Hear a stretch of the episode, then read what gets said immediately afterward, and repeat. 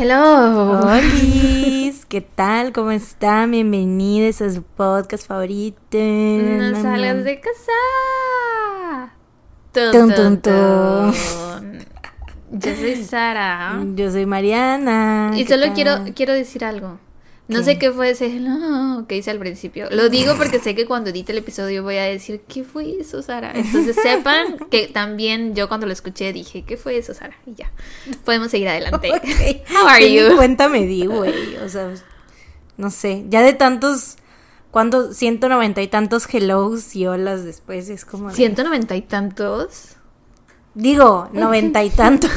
Y yo, ¿a poco yo? bueno, de los que nos hemos dado entre nosotras también cuentan. Van, van más de 190 y tantos entre Sí, nosotras. Y siempre te saludo igual. Sí, claro. Hello. Hello. No. Bienvenida. Así me saludas igual en todos lados. Sí. Así Ah, hablamos. La plática con tu amiga favorita. Sara.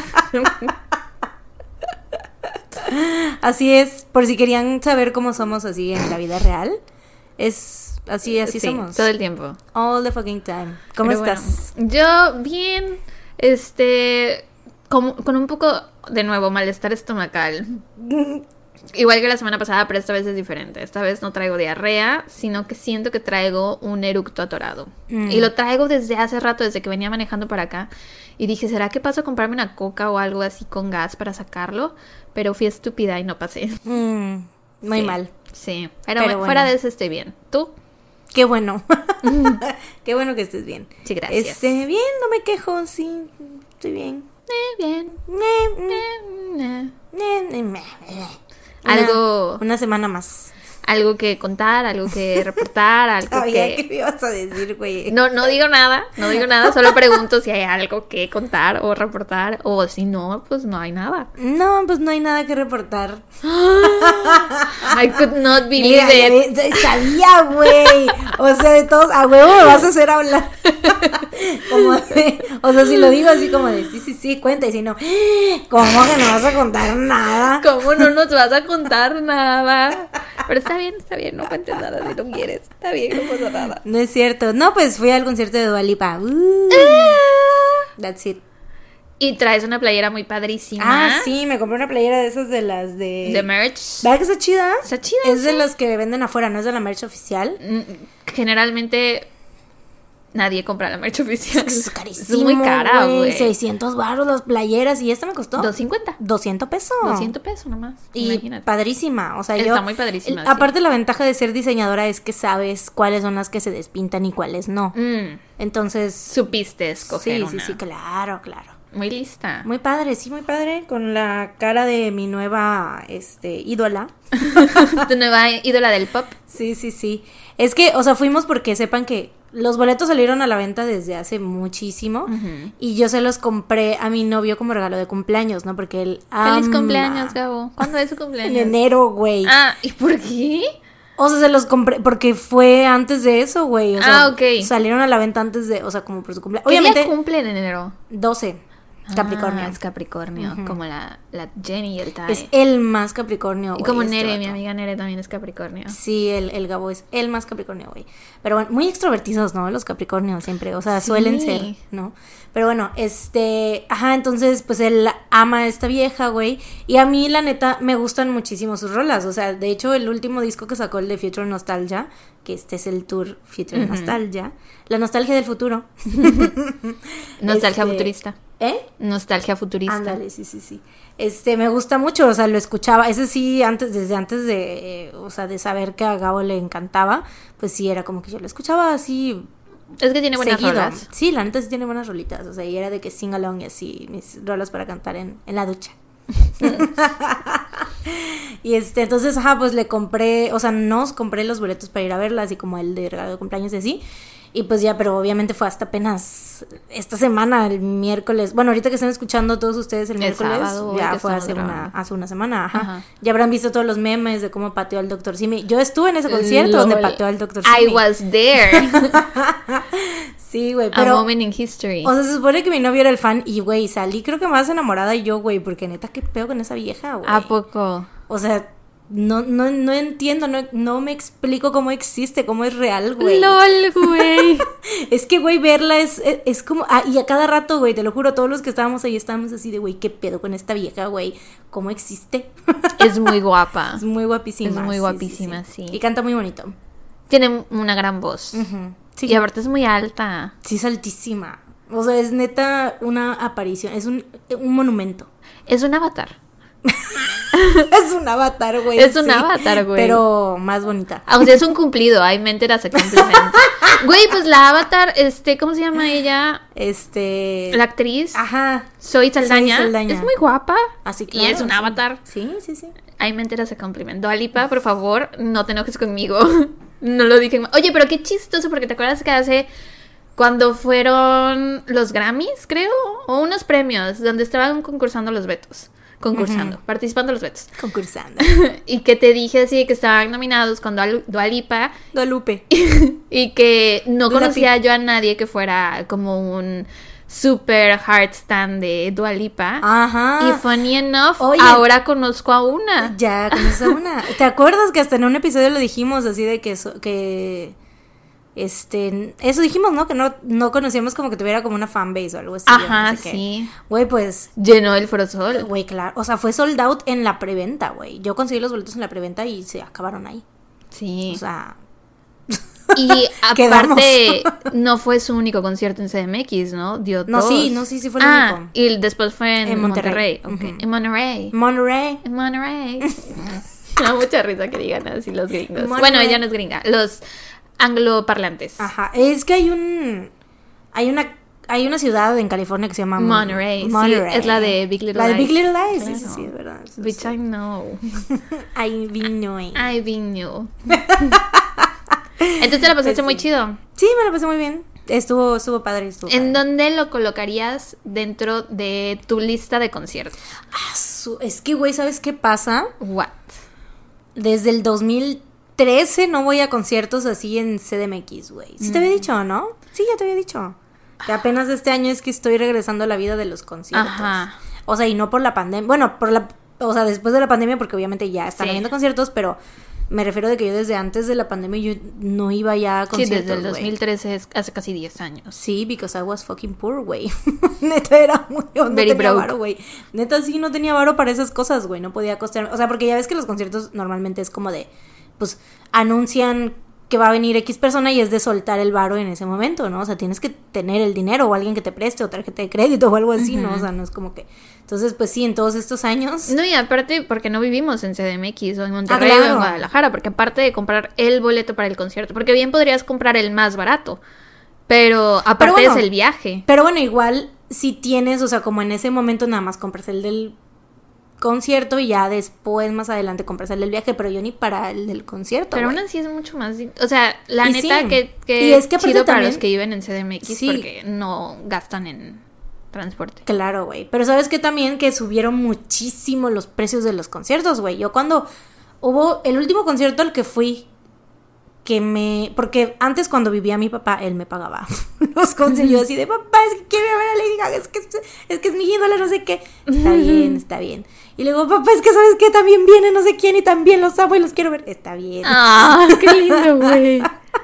Sí, entonces así fui a varios conciertos, ¿no? ¡Lol! ¡Qué Eh, lindo! pero, o sea, eso fue back in 2011. 2011 y 2012 fui a varios conciertos por eso, porque pues ya mi papá me dejaba ir allá y aparte pues me, me los compraba, ¿no? Y después en el 2013, cuando ya había fallecido mi papá, solamente fui a dos conciertos y tuve que ahorrar un chingo. En uno de ellos creo que le pedí prestado a mi mamá y tuve que pues chingarme y, y no sé si trabajé, creo que sí estaba yo trabajando y ya pues le tuve que ir pagando. Y el otro, güey, en el concierto de Britney, Mm. ese me acuerdo que fui a General B, back in the day cuando costaban 500 varos, güey. Pa- Los boletos, ese, ese boleto me costó 500 pesos, el de General B, y me acuerdo que me puse a vender postres en mi, iba yo a la universidad, me puse a vender postres, ¿Qué postres vendías? Carlota. ¡Ay, qué rico! Me sale muy rica, güey. Me sale deliciosa la Carlota, güey. Qué rico. Entonces, pues se vendía, mira, así como, como pan caliente, literal, así. Entonces vendía yo todos los días un ching. Y pues, güey, junté como en, no sé en cuánto tiempo, como en dos semanas, no sé. Junté los 500 baros para irme a ver a Britney, güey. Güey, yo me acuerdo que mis amigas en la prepa vendían Carlota, pero para la peda del fin de semana. Todas las semanas vendían Carlota para Güey, la peda. Después de eso yo no sé cómo no seguí con el negocio, güey. O sea, yo eh, fue como Ahorita tendrías thing. una carlotería. Güey, sí. Serías la carlotóloga más grande de México. Carlotista. Sí, güey. O sea, ¿qué tal que ya tendría yo, o sea, si me hubiera ido por ese camino, ya tendría yo mi, mi tienda Tu de Carlota, negocio. güey. Sí. Fíjate que yo Me al faltó primer mente de tiburón. Mente de tiburón, no tenías mente de tiburón back then. Creo que mi primer concierto fue después del 2011, güey, fue hasta como 2012. Antes de eso nunca había ido a uno y el primero fue One Direction. One Direction. Y me acuerdo que después de eso, o sea, mi mamá nunca me los pagó y mi papá tampoco.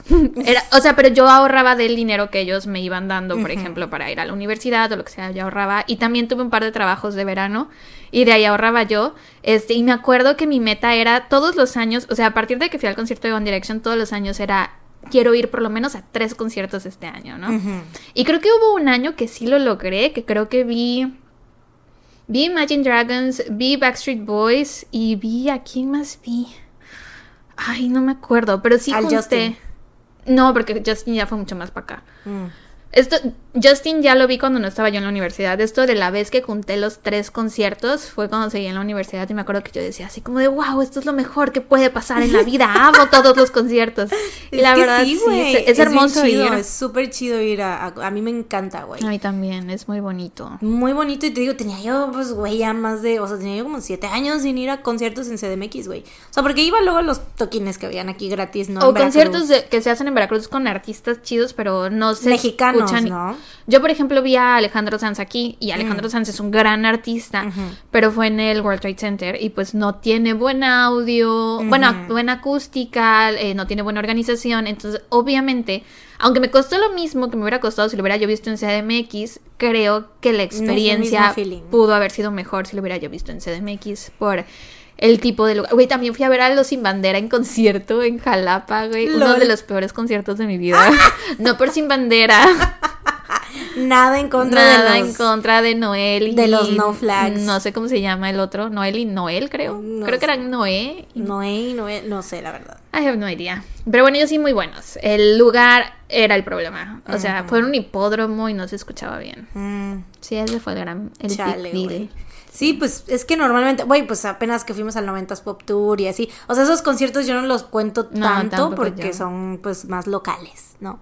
O sea, concierto, concierto, así experiencia de internacional, artista Ajá. internacional y chido todo en son en CDMX. Sí. Entonces, o Monterrey. O Monterrey, Guadalajara. Guadalajara. Pero pues sí, o sea, es como. A nosotros nos queda más cerca, obviamente, ir a CDMX, ¿no? Pero. Bueno, yo sí he ido a Monterrey. Ambos sí, ¿sabes? Ah, Coldplay. Y también a ver a los, a los Backstreet A los. BCB. A los Vázquez Boys. Los Vázquez Boys, en rollo. Monterrey también los vi una vez. Fue mi último concierto antes de la pandemia, güey. Mm. Y ya después de eso fue el 90s Pop Tour contigo y... No, Coldplay y después el 90s Pop Tour contigo. Hablando de conciertos, voy a ir mañana a recoger los boletos para el concierto de Harry. Mm. Los que compré yo, los de Ticketmaster, no los otros. Este, yo estoy nerviosa porque dicen que ha habido algunos cambios en Ticketmaster y como siento que ha pasado tanto tiempo y fue tanto rollo con el concierto, o sea, de que fue pospuesto por tanto tiempo, eh, me genera un poco de ansiedad el llegar y que me digan así de, no, señorita, no le podemos dar sus boletos, o, ah, señorita, tenía que venir hace siete meses por ellos. Entonces, Pero- me da un poco de mello. Tienes que ir, tú lo sacaste con una agencia, ¿no? O sea, tienes que ir a la agencia o No, tienes que ir a los de la agencia ya los tengo. Pero es que te acuerdas que yo saqué unos por una Ah, agencia y también compré otros directo en Ticketmaster. Que al final me quedé con los de la agencia porque eran los mejores asientos. Ajá, pues güey, nos pasó, bueno, no lo mismo, pero algo similar porque igual yo cuando yo no los tenía desde aquel entonces porque again I was fucking poor y no podía yo comprar ningún pinche boleto de nada, pero ahorita pues ya me compré y porque ves que se abrieron igual para la misma fecha a la que tú ibas, a la que tú ya tenías boleto y en esos yo compré pero no agarré, no alcancé buen, o sea, bueno, alcancé general B, creo, algo así, o sea, como que piso, pero atrás. Y no costó atrás. 500 pesos. No costó 500 pesos, no para nada. este, eh, y ese, ese es el que tengo que ir yo a recoger. Ya después compramos en platino con mi amiga, con nuestra amiga personal Michelle, y con- que los compró su esposo. Sí. Y este, o sea, bueno, los compramos con la tarjeta de su esposo, ¿no? Porque yo realmente fui la que hice todo el, el ahí, todo el pedo y él nos prestó Nada más te pasó los datos de la tarjeta. Ajá, entonces esos, ellos los tienen que ir a recoger, pero yo tengo que ir a recoger that one boleto que había yo comprado. En porque General ese- B. y ese lo vendí. O sea, ese ya está vendido, ya está pactado. Ajá, sí, ya sí. me, sí, ya me dieron el adelanto, ya nada más me tienen que dar lo demás. Pero tengo que ir a recogerlo, obviamente, porque. Pero sí dice, o sea, es que no te ha tocado ir a recoger boletos, es que según es que tienes que, que, que ir con la tarjeta con la que le compraste, Ajá, sí. Y tengo el número de orden y todo. O sea, en teoría no debería de haber ningún problema. No, no, pero aún así traigo pedo, como el pendiente de que... No hay pedo, no hay pedo. Pero, eh, Con los de Dualipa te haré apenas fue por ellos hace como dos semanas, güey. Mm. O sea, dos semanas antes del chingado concierto, Sí, güey. para el de Harry todavía faltan dos meses. Sí, sí, dos meses. Qué nervios. Justo estamos a que a 20... 4 de septiembre. Ah, pues es justo en dos meses, ¿no? Es el 24. Bueno, uno el 24 y otro el 25. ¿Tú cuál vas? Vas Al al del del 25. Yo voy al del 24. Yes. Oh my gosh. Güey, qué emoción. Qué emoción, verdaderamente. emocionada. Me quiero, güey, ese, eh, ahorita que fui al concierto de Dua Lipa había mucha gente con muchos ovnis muy perrones, güey. Güey, es que sí, ya la gente va muy producida, pero esa es gente que no viaja, gente que no Sí. viaja para bueno, el no, concierto directamente. No, fíjate que había una chava que, porque nosotros nos fuimos así en tour de que ida y vuelta, Ajá. y había una chava que iba súper producida, güey, o sea, traía de que su sombrero, o sea, su ovni de uno de los videos de Dualipa, traía el sombrero así, unos pantalones así como que con estampado de, de vaca, güey, un, el maquillajazo, güey, así. Oh habían varias, habían varias con super, el, el super make Ah, yo me voy a comprar un sombrerito como el de las Twice, un sombrerito rosa de vaquero, y me lo voy a llevar para que el jarras me vea. Güey, ya sabes que le vas a poner en el... vas a llevar no, un creo que no voy a hacer un cartel. ¿Por qué? Ala, yo sí quiero, güey. Yo sí le voy a hacer uno, güey, la neta. Porque no sé qué tan. O sea, según yo sí voy a estar cerquecilla. O sea, Por- son platino y están como que al lado. Quedan muy cerca del, del, del escenario. Si ves que es como pasillo. Del escenario pasillo quedan muy cerca, según yo. Entonces. Creo que. Ah, que por cierto. Que, creo que ya lo había dicho, pero muchas gracias a, a Marina, que fue la Ah, que. que te avisó de la preventa. Sí, sí, muchas gracias. Gracias, Marina. Esperemos que estés escuchando es esto y que sepas que eres tú y que ojalá así seas tú.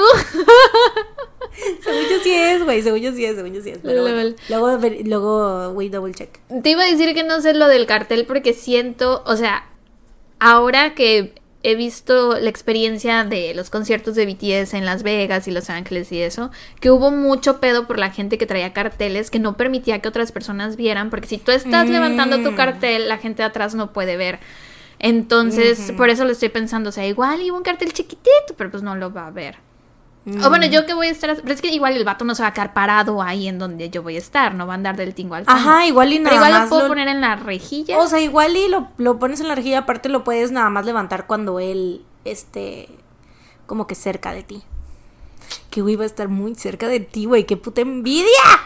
Ay, ya sé, güey. Si ¿Qué vas a esto? Güey, es que es verlo. Ay, güey, no. si el no, ah. concierto fuera, si hubiera sido en 2019, cua- Es- cuando iba a no, ser. güey, estarías- no lo hubieras Iba a ser en contado. 2020, en junio del 2020. No lo, no lo hubieras contado, porque fue antes, esto fue antes de Jimin. Antes de Jimin, sí. Y ahorita ya Antes de Jimin, Carrie era era mi todo. Sí, güey, entonces sería como literal ahorita tener eh, boletos de piso así de para BTS, güey. Pero no se siente así ya, güey. Desafortunadamente, pero bueno, siempre recordaré a Harry con mucho cariño. Ay, güey, pues siento que cuando ya lo veamos, porque yo estoy igual, o sea, yo también voy a estar muy cerca, lo voy a ver de cerca y también en un momento he was. He will. Ah, he was. he- no, he was my, my everything, güey. Y. Pero, güey, no sé, o sea, siento que ya llegando el momento, ya que estemos ahí, güey, ya que lo veamos, siento que sí se nos va a encender la pepa, güey. I don't know, I don't know, Yo- yo sí creo que sí, güey. Igual y si me empedo, sí. Bueno, es que también nos vamos a acordar así como de todas las cosas, o sea, ya todo lo que ha hecho y como que... ¿Qué ha hecho? Bueno, no todo lo que ha hecho, pero pues de que, pues, güey, es que ya no es lo mismo, sí, sí, sí, o sea, estoy pensando qué ha hecho, güey. ¿Y yo qué ha hecho? Harry en cero De que tener problemático. novia, güey, ¿sabes? Cosas, cosas que los betos no hacen, Pero. Harry siempre ha tenido novias. Sí, I know, I know. Entonces- Por eso me corregí así de Ah. que, güey, sí es cierto, o sea, no, espérate, esto ya lo había sí, hecho antes. sí, no, esto no aplica con él. O sea, es como, porque ahorita es un hombre con compromiso, pues. O sea, ahorita no es como de, guys, me va a ver, se va a enamorar de mí, me va a llamar a backstage y yo voy a dejar a mi novio ahí plantado y me voy a ir con él. O sea, no, güey, it's not gonna happen. ¿Quién sabe? Bueno. Estamos de bromis, ya Vemos. sabemos que no va a pasar. Vemos. Porque no falta el que nos diga así de, obviamente no va a pasar ridículas. No es cierto, nuestros tontoncitos no son así. No, ellos no son así, yo los conozco. Hemos he ido a los cumpleaños en los de cumpleaños de todos todos sus hijos. Pero bueno, oye, empezamos ya, ya llevamos 22 minutos. Ay, no, yo estoy muy a gusto. Yo creo que debemos empezar ya. Y yo, yo estoy muy a gusto, yo quiero seguir la chorcha. yo no quiero la... No, no es cierto, empiezo yo, ¿verdad? Ahora sí, sí. esta semana sí, todo de empezar. Sí. Bueno, mira, no tengo problema porque mi caso está relax. Relax. ¿Ves que, o sea, ahorita la neta no no no fue como planeado para nada, güey, no mames, no podía yo escoger un puto caso porque está yo no me decidía, pero este, ves que la, la semana pasada te, te traje yo, te traje, te conté uno, un caso viejito, ¿no? Ajá. De 1910, sí, Ajá. algo así, ¿no? Pues, güey, ahora te traigo uno de, de siglo XVII, güey, así. Oh o my sea, gosh. Todavía más, yo dije, no, yo puedo, puedo ir más atrás todavía. Sí, güey. ¿De quién me vas a hablar? Mm, De, yo, ¿de quién? ¿De quién? De- That's the question. Este, de Julia Tofana te voy a hablar. ¿Julia qué? Julia Tofana. Tofana. Tofana. Tofana. Es italiana ella. Tofana. Ita- italiani. Tofana. Julia, Julia Tofana. Tofana. Sí, sí, sí. Julia es la asesina más. Julia. Julia. Julia Child. No, Julia, esta es como Giulia, así como muy italiano, ¿no? Así, Giulia. ¿Julia? Giulia. ajá. Ok. Julia es la asesina más prolífica de todos los tiempos, habiendo asesinado indirectamente a cientos de hombres en el siglo XVII, cuando convirtió su negocio de venta de maquillaje en una fábrica de veneno. Oh. Está muy interesante este caso, la neta. O sea, a mí me, sí me, me genera como que mucha curiosidad. Eh, Giulia vendía una mezcla mortal que contenía arsénico, plomo y veladona, que eh, la veladona, para quienes no sepan, yo no sabía antes de esto qué era, güey, solamente me su- suena bonito, ¿No ¿no? hay una marca de productos de cabello que se llama Veladona? No tengo idea, Ok. pero conozco a Madonna, conozco a Prima Donna.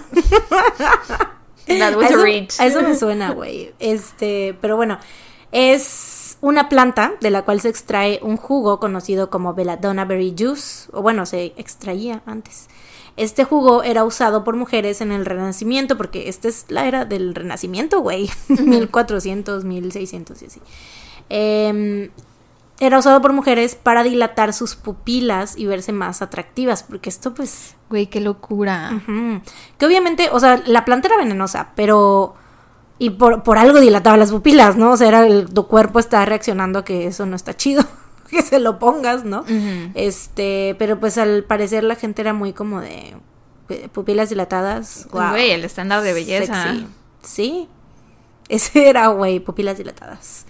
Eh, Julia llamó a esta mezcla de veladona, arsénico y plomo aqua tofana, como su apellido, ¿no? Pero con el aqua antes. Que me suena como a. No sé tú, güey, a mí me suena como a perfume, ¿sabes? Así como, como aqua di Gio, ¿no? Mm. ¿Sí conoces perfume? No. Ay, huele bien rico, güey. Es para vatos. Mm. Pero como me encanta, güey. Siento que a los hombres sexys, o sea, que un hombre sexy así como, no sé, del estilo de Jeffrey Dean Morgan, ¿sí lo conoces? No. Es el que sale en en The Walking Dead, el que sale con el bate. No lo ubicas. Sí lo ubico, pero no me parece sexy para nada. ¿Qué? Bueno, Ala. será porque lo he visto en The Walking Dead y se ve súper mugroso todo el tiempo. Ala, no, a mí sí se me hace bien sexy ese vato, güey. Pero bueno, Henry Cavill. Ahí coincidimos. Cambió la expresión. Ahí coincidimos, sí, Sí, eh. estaba yo buscando sí así como un hombre viril que las dos encontremos sexys. Ok, sí. Henry Cavill. Aparte, viril. o, sea, es que- o sea, siento que ese tipo de hombres, no sé por qué, me huelen. Me huelen, ¿eh?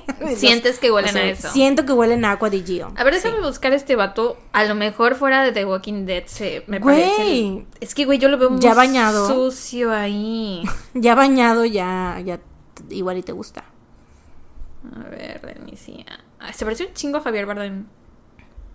Mm, más o menos. Es Dennis, el de, el de Grey's Anatomy, es el novio de Izzy. I don't fucking know, no he visto Grey's Anatomy. Es el de Posdata Te Quiero. Ay, ay. P.S. I Love You. Ah, claro, el con el que se queda la Ah, chava no es Gerard Butler. Ok, sí, no, no me parece Gerard Butler. y yo... Vi la portada y dije, oh my god, sale en esa película, debe ser él, el de la portada es muy guapo. Y después vi el Gerard reparto y. Bueno, Gerard Butler también entra en ese, en ese tipo Sí. de, de hombre. Eh, pero bueno, que, que yo siento que huelen a Aqua di Gio. Pero bueno. Aqua Tofana. Mm. Estamos hablando aquí de Aqua Tofana. Eh, y pues sí, a lo mejor para estos tiempos, ahorita en la actualidad puede sonar como que es una mezcla súper mortal que nadie se va a atrever a vender o que todo el mundo diría enseguida así como de, güey, ¿por qué están vendiendo eso? Pero en aquel entonces esta mezcla no parecía rara porque esos ingredientes eran comúnmente usados en el maquillaje. Mm. Por ejemplo, el plomo y el arsénico eran usados para fabricar para fabricar polvo facial, o sea, Ajá. como así de polvito para ponerte. Y aparte, pues las gotas de veladona que se usaban para los para las pupilas, ¿no? Entonces, estos tres ingredientes eran comunes de usar en el, la empresa, ¿cómo se dice? En el- la industria cosmetiquera, ¿no?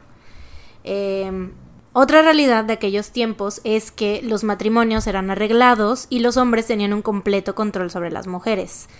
No los podían cuestionar en nada, eran maltratadas física y verbalmente y obviamente no eran castigados por esto porque simplemente así funcionaba la sociedad en aquel entonces. Hay una cuenta en TikTok, no me acuerdo ahorita del username porque tiene un chorro que no entra a TikTok, pero hay una cuenta en TikTok que como es como si fuera un museo de por aquella época del siglo XVII, siglo XVIII, en donde pues es como si fuera la ciudad o el pueblo y está de que el de la farmacia, el de la verdulería, el que vende el pollo, que no sé qué. Y creo que el, el- los farmacéuticos antes también pues se dedicaban a matar gente sin querer queriendo porque las esposas, que eran las que hacían la compra, iban y compraban medicamentos y mataban a sus maridos para librarse de ellos de esa forma. Sí, porque pues vendían de todo. güey. O sea, era una época en la que apenas estaba descubriendo el- los muchos ingredientes, güey. Y que los vendedores pues decían, ah, pues bueno. Sí, nada estaba. Sí, nada estaba regulado, ¿no? O sea, era como que, bueno, mira, yo te vendo este tónico para que te lo pongas en la cara. Pero si tú quieres matar a tu esposo con eso, pues ya no es mi problema. Lol. Güey, estaría ¿No? súper padre ir a uno de esos museos. Sí. O sea, de que tienen Ajá, todo sí. montado, ¿no? Sí, sí, sí, qué estar bien padre. Sí, estaría chido. Eh, pero bueno, de regreso a la Giulia Tofana. ¿Quién era esta mujer? That's the question, güey. no sabemos. La pregunta del Cuando siglo, se enteren güey. me dicen. Sí, porque, güey, o sea, no se sabe mucho de ella. Para empezar, eh, pues literal estamos hablando de los años 1600, ¿no? En los años 1600. ¿No Tun, sabes tun. Ah, pam, pam, pam. Cuando el tiran. Este, pero bueno, las calles de Cartagena. Este, no existen pinturas o imágenes de ella. No sabemos cómo se veía físicamente y la información que hay sobre su vida es muy, muy, muy escasa. Eh, pues lo, de lo poco que se sabe es que Giulia Tofana nació en Palermo, Italia, y fue probablemente, igual, igual y no, hija de una mujer llamada Tofania de Adamo, quien fue ejecutada en julio de 1633 por asesinar a su esposo. Mm, Casual. ¿Con qué, ¿Con qué lo habrá asesinado? Igual y con la cosa esta de la planta. quién sabe. Eh, se dice que Julia era una mujer muy hermosa que pasaba, pero te digo, no, no se sabe, ¿no? Igual, quién sabe. Eh, pasaba mucho tiempo con boticarios, que eran pues las personas que se dedicaban a fabricar y vender medicinas o drogas. Y pues así ella aprendió a hacer sus propios menjurjes y se volvió muy buena en esto. El agua tofana que creó Julia era un líquido transparente, inoloro e insípido, a simple vista inofensivo, pero una dosis de 4 a 6 gotas era suficiente para asesinar a un hombre adulto. O sea, 4 a Oh 6 my gotas. god. Bien Gotas. poquito, Sí, güey. y o sea, y transparente, inoloro, insaboroso, lo puedes echar sabor. al agua, güey. Es a lo que sea, güey, literal. O sea, por eso era tan efectivo, ¿no?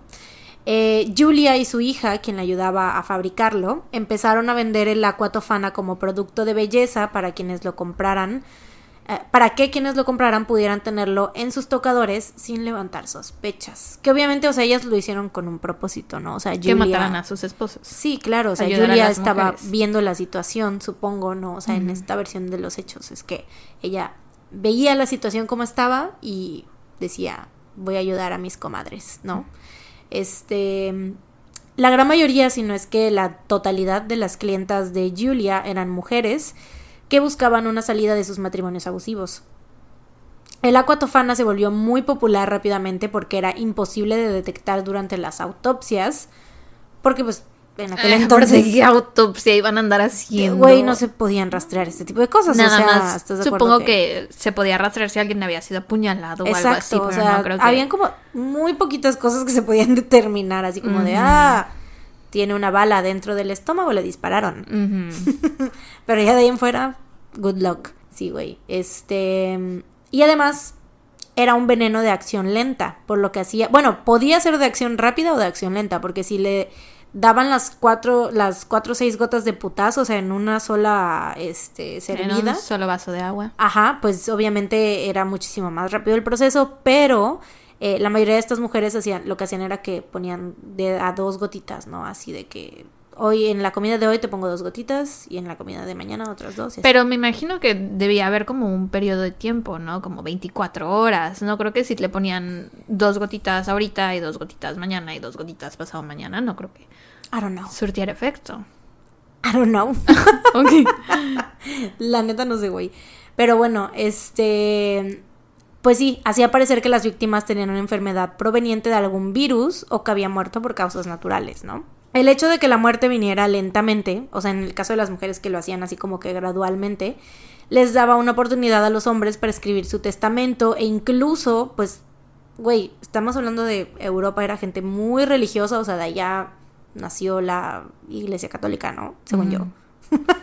Según yo, quiero, quiero creer, ¿no? Este, bueno, no, como que la evangelización, sí, ¿no? O sea, los españoles y todos ellos fueron los que trajeron la religión católica. Bueno, no sé nada.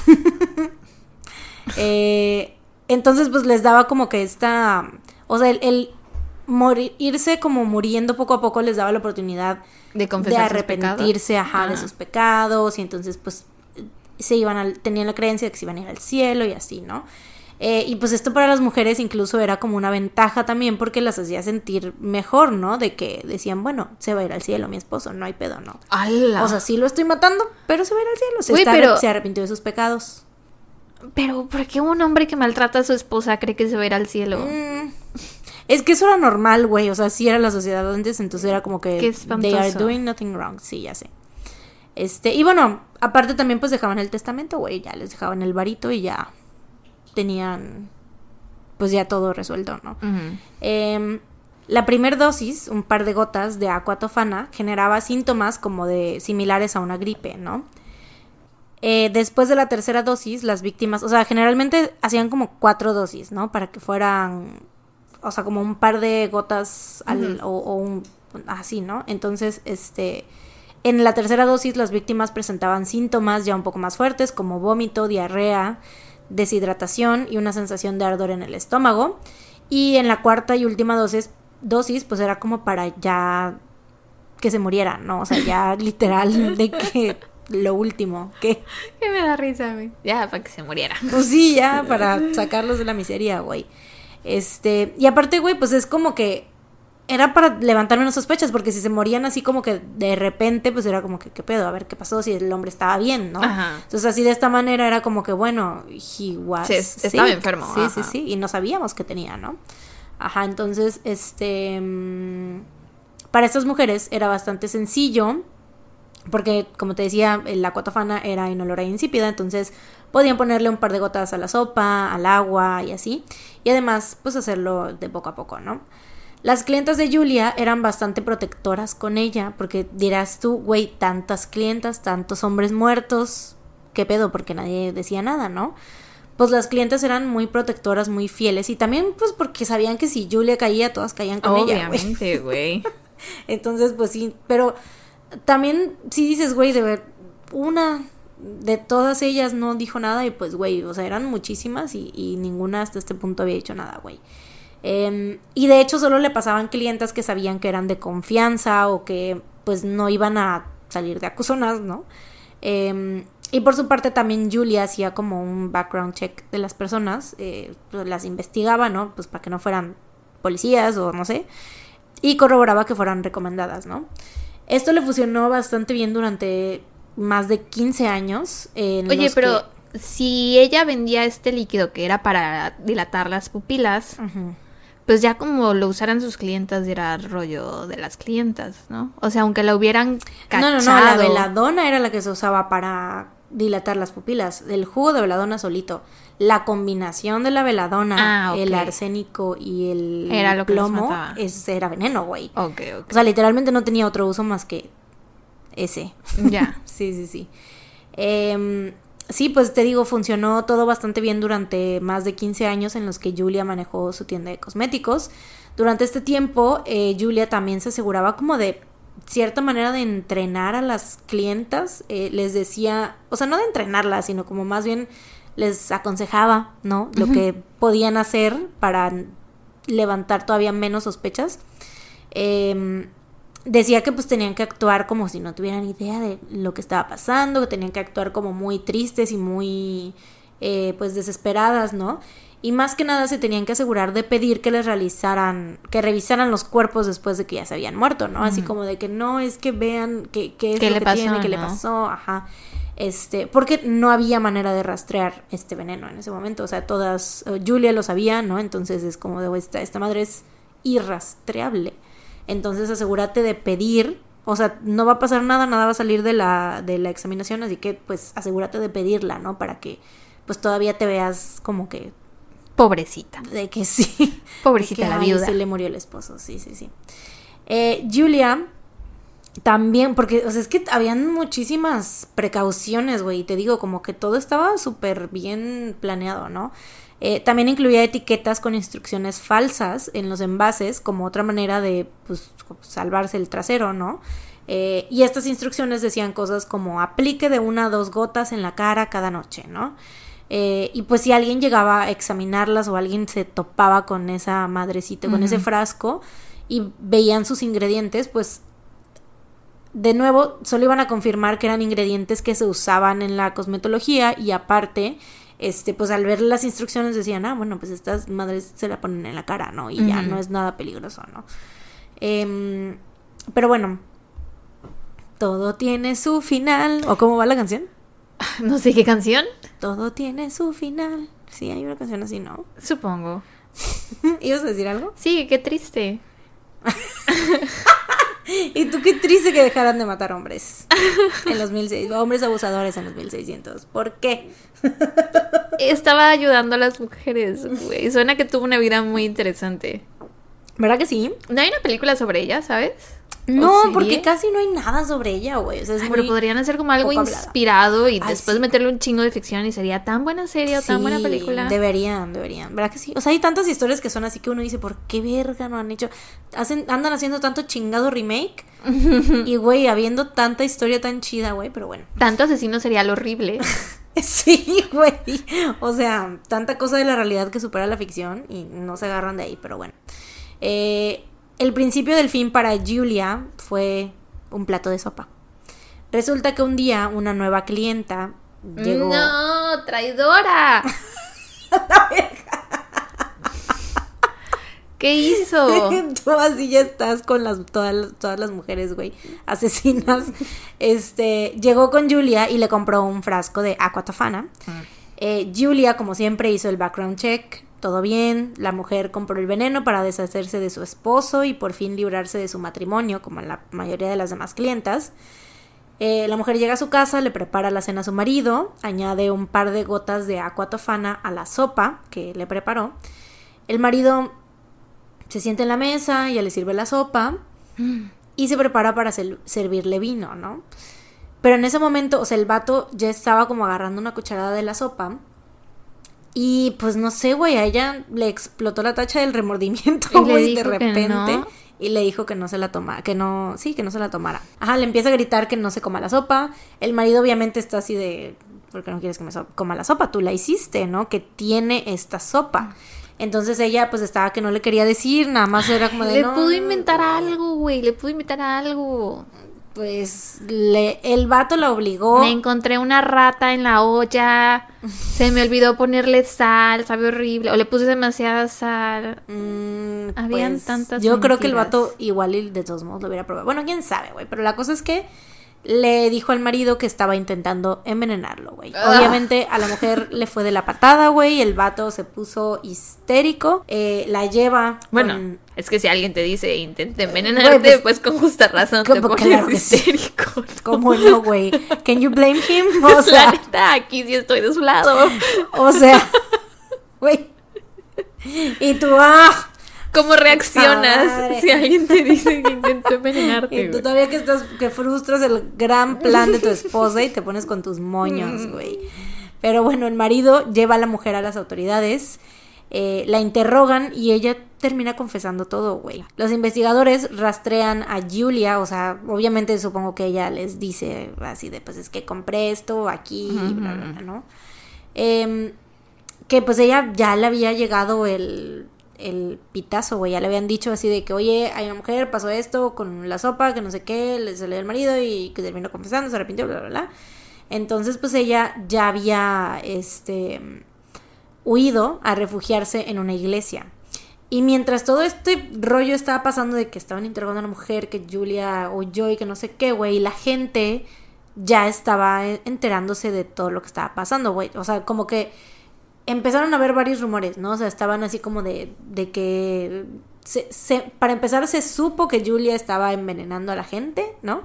Pero el rumor que estaba como fuerte, porque ya sabes, teléfono descompuesto, güey, eh, era que había envenenado el suministro de agua de Roma, güey. LOL. Like... o sea, ¿cómo? LOL. Y pues, güey, toda la gente está fúrica, están así de no mames, que se muera esta vieja, quémenla en la hoguera en este momento, güey. Ay, no me digas que ese va a ser su final, porque me voy, ¿eh? La, Me voy, aquí se acaba el podcast. la buscan por todos lados y dan con la iglesia donde se estaba quedando, güey. Una multitud enfurecida se dirige a buscarla, llegan a la iglesia y demandan que les entreguen a Julia, ¿no? Y pues los de la iglesia no tienen más remedio que ceder y pues les dicen, aquí está, y se las dan, güey, a la gente. Eh, Julia es llevada con las autoridades, no le hacen nada la multitud, pero la llevan con las autoridades, que pues es lo mismo. Eh, y confiesa haber asesinado a más de 600 hombres entre 1633 y 1651. Aunque, obviamente, esta confesión fue 99.9% estoy segura de que fue forzada, güey, y todo el mundo lo sabemos.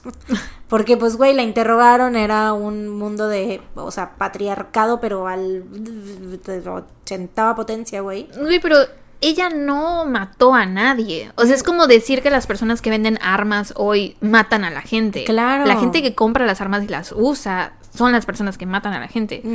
No fue ella. Exacto, pero pues vela decir eso a las personas de los 1600. Ah, si tan solo tuviera una máquina de tiempo, güey. Le dices, vámonos, vente. El meme de. El meme que siempre hacen los vatos así de que si yo tuviera una máquina del tiempo y de que salen. Se van a un concierto, Ah, al, con- no al sé. último concierto, a salvar a Valentina Elizalde o algo así. Lo que sea, yo iría a salvarla a ella, güey. Y a. ¿Meredith? ¿Quién es Meredith? La que quería ser escritoria. Dorothy. Dorothy, güey. Sí, güey, sí, gran, gran elección. Este, A bueno. También, por ahí. Si ya tengo la, la máquina del Yo, tiempo, güey, también iría por Selena. Selena, sí. güey, sí. A todas. Y a Lady Di. a todas las mujeres, güey. Pero bueno, eh, se cree que este número pudo ser exagerado, te digo, porque obviamente Julia muy probablemente fue torturada durante la interrogación y de hecho también la obligaron a dar el nombre de algunas de sus clientas. Las autoridades deciden el destino de Julia y en julio de 1659 es ejecutada junto con su hija y tres empleados que, que trabajaban para ella en el campo de Fiori en Roma, que era una plaza donde comúnmente colgaban a las personas y las quemaban en la hoguera, as they did en 1600, güey. ¿La quemaron? No, la, La, la ejecutaron. la ejecutaron, sí, la, no, no sé si con balazo o si la colgaron, pero no, Ah. no la, sí, no la quemaron. Em, después de ser ejecutada, tomaron su cuerpo y lo aventaron a la iglesia donde le habían dado refugio, güey. Así literal por la barda, güey, así por una de las paredes de la iglesia, tras la aventaron. Güey, la gente de ese, de ese entonces estaba bien loca, la neta. Sí. La neta sí. Es una bendición haber nacido en aquel entonces.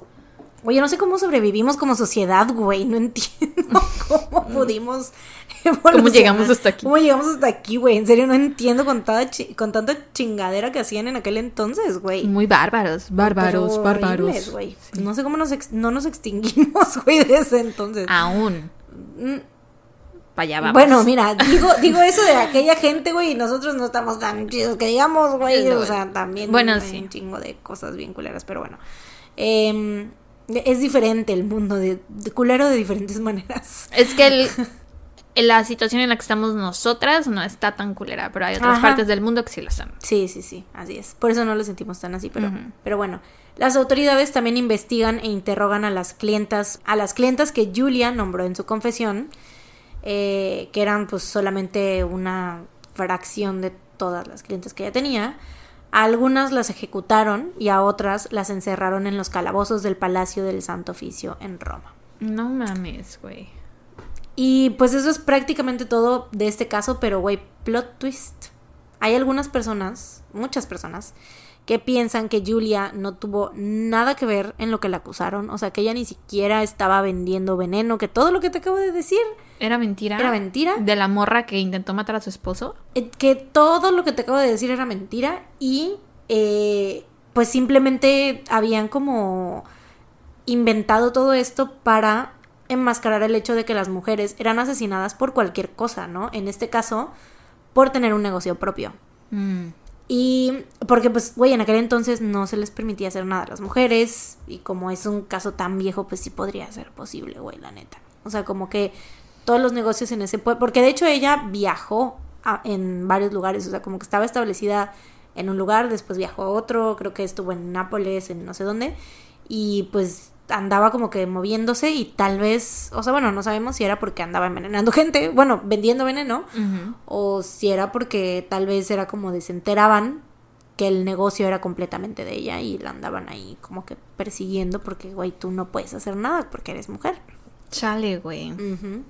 De cualquier forma, pobrecita. O sea, sé que sí detrás de, de todos estos asesinatos estaba ella facilitando el veneno y lo que sea, pero, güey, eran hombres que maltrataban a sus mujeres, entonces bajo ninguna circunstancia me pongo del lado de ellos ni pienso pobrecitos. O sea, es un poco como el episodio de Patreon que tuvimos este mes de asesinatos por venganza, del caso que yo conté, ¿no? Que Sí, fue claro. alguien que tomó justicia, bueno, venganza por su propia Por su mano, propia mano, sí, sí, sí. que mató al violador de su hijo. Que igual yo decía así de, pues, ya es cuestión. Na- nadie le va a decir pobrecito, A nadie le va a decir al pobrecito. que se muere, güey, ¿no? Exacto. Nadie le va a decir pobrecito al difuntito. Pero es que, pues sí, pues estamos hablando de gente culera, güey, ¿no? Pero, y aparte, güey, ¿qué iban a hacer estas mujeres? O sea, ¿cómo iban a salir? ¿El divorcio no existía?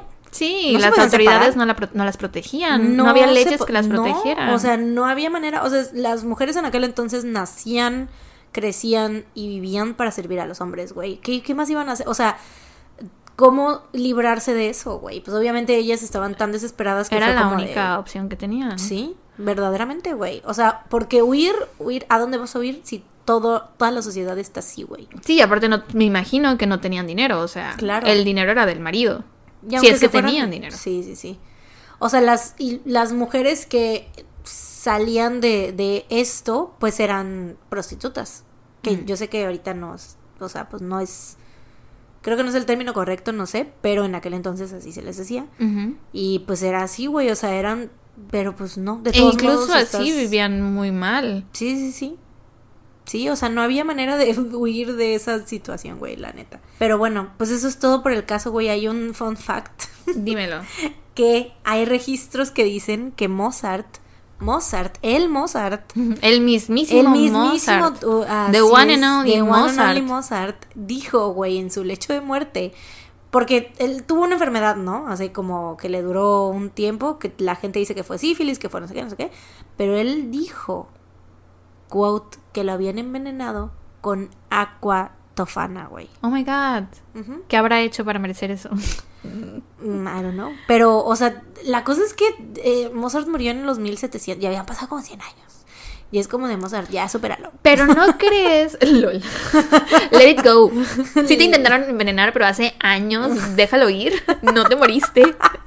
Supéralo, Mozart, por favor. No, no, no, digo que lo de aqua tofana fue en 1600 y Mozart murió en 1700, o sea, hay 100 años de diferencia, como que, ¿qué te hace pensar? O sea, igual y, no sé. Lo que te iba a decir es que no crees que las mujeres que le compraron a Julia lo guardaron para pasárselo. O sea, porque era un frasquito. Para pasar ¿no? la receta. Para pasárselo a sus hijas. Mm. Y después las hijas a sus hijas y así. Mm, Sí, puede ser. Porque, pues. Sí, porque era un frasco y pues nada más Unas usaban gotitas, ¿no? Sí, sí, sí. Y pues eso es Ah. algo muy. Pues era valioso para esas mujeres en aquel entonces. Era su forma de salir del, del maltrato. Sí, sí, sí. Entonces puede ser que a alguien se lo haya pasado a alguien, a alguien, a alguien, hasta que llegó a las manos de la esposa de Mozart, que dijo, I've had it with your music, con tu horrible música. Me tienes hasta la madre. Con tu ruido. Eso no es música, es ruido. En mis tiempos En, había en música. mis tiempos era buena música la que había. Tú estás haciendo puro ruido. ¿Te imaginas, güey? Sí, hay- sí, seguro hubo gente, güey, en aquel entonces que sí era como de. Este vato está haciendo una porquería. Güey, siempre ha existido eso. Siempre. En Downton Abbey se ve cuando... eh, porque te digo, es de 1900... La serie empieza como en 1912, algo así.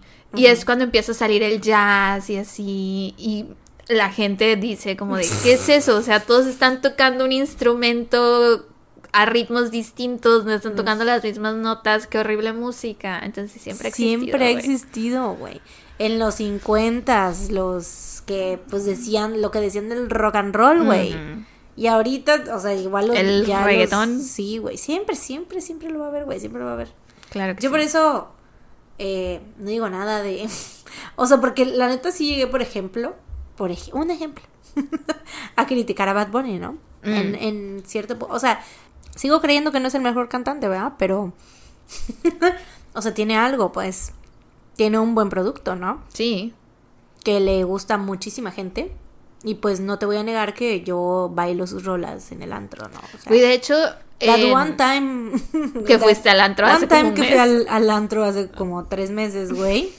Que ya una va una vez al año ya nada más. Y con eso tiene. Ya, con eso tengo. Güey, esa ida al antro la voy a recordar de los próximos. Con eso tengo para ya no ir dentro de. hasta el 2023. güey. LOL. Te iba a decir que de hecho eh, nosotras podemos ver las estadísticas de nuestros escuchas Mm. en Spotify y el top 5 de artistas Ahí está Bad Bunny. está Bad Bunny. Siempre está ahí. Entonces sabemos que tenemos muchos tontoncites que aman a Bad Bunny.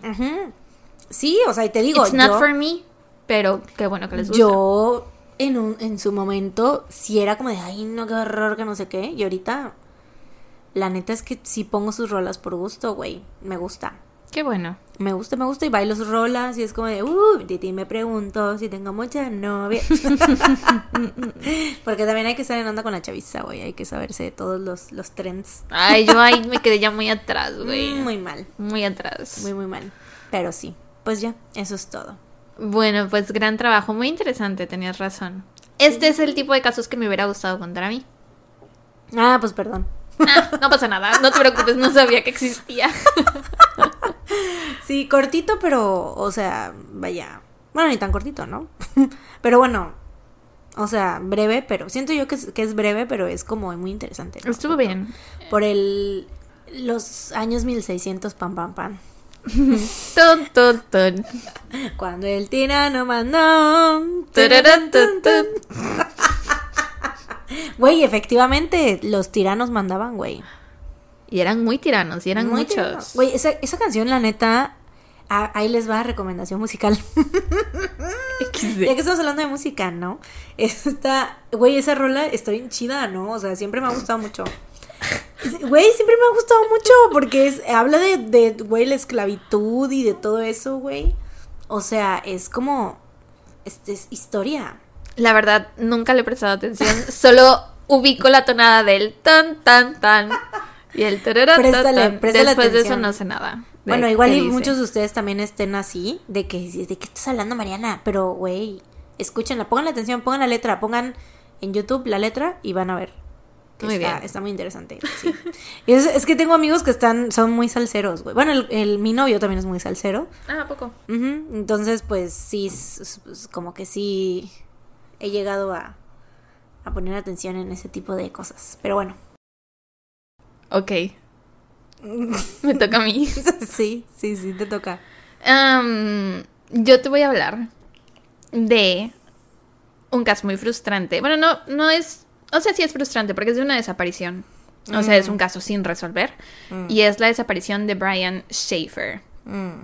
Este es un caso que a lo mejor muchos, bueno, no sé si muchos, pero algunos de ustedes ubiquen porque es uno de esos casos en donde hay videos de cámaras de seguridad Mm. donde se le ve llegar a un lugar, pero nunca se le ve salir. Entonces, no es el único que existe. Hay como cinco o seis casos parecidos, por lo menos lo que vi en Wikipedia de casos relacionados con este. Me salían como seis. Este, pero igual y sí lo ubiquen a él por esto. Ok. ¿Ok?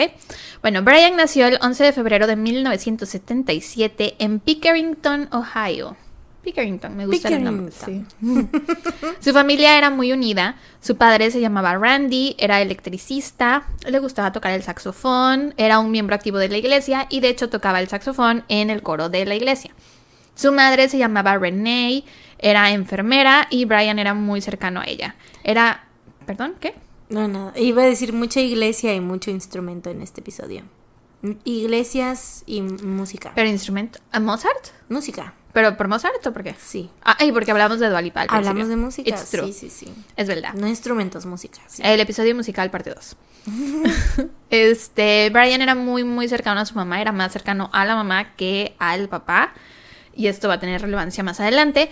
Y también tenía un hermano menor llamado Derek, que era más cercano a su papá. O sea, eran dos hijos y uno más cercano a cada papá. Y chistoso porque cada uno siguió los pasos de su papá preferido. Mm. Derek terminó trabajando en la compañía de electricidad de su papá y Brian, ves que su mamá era enfermera, bueno, entró a la escuela de medicina en 2004.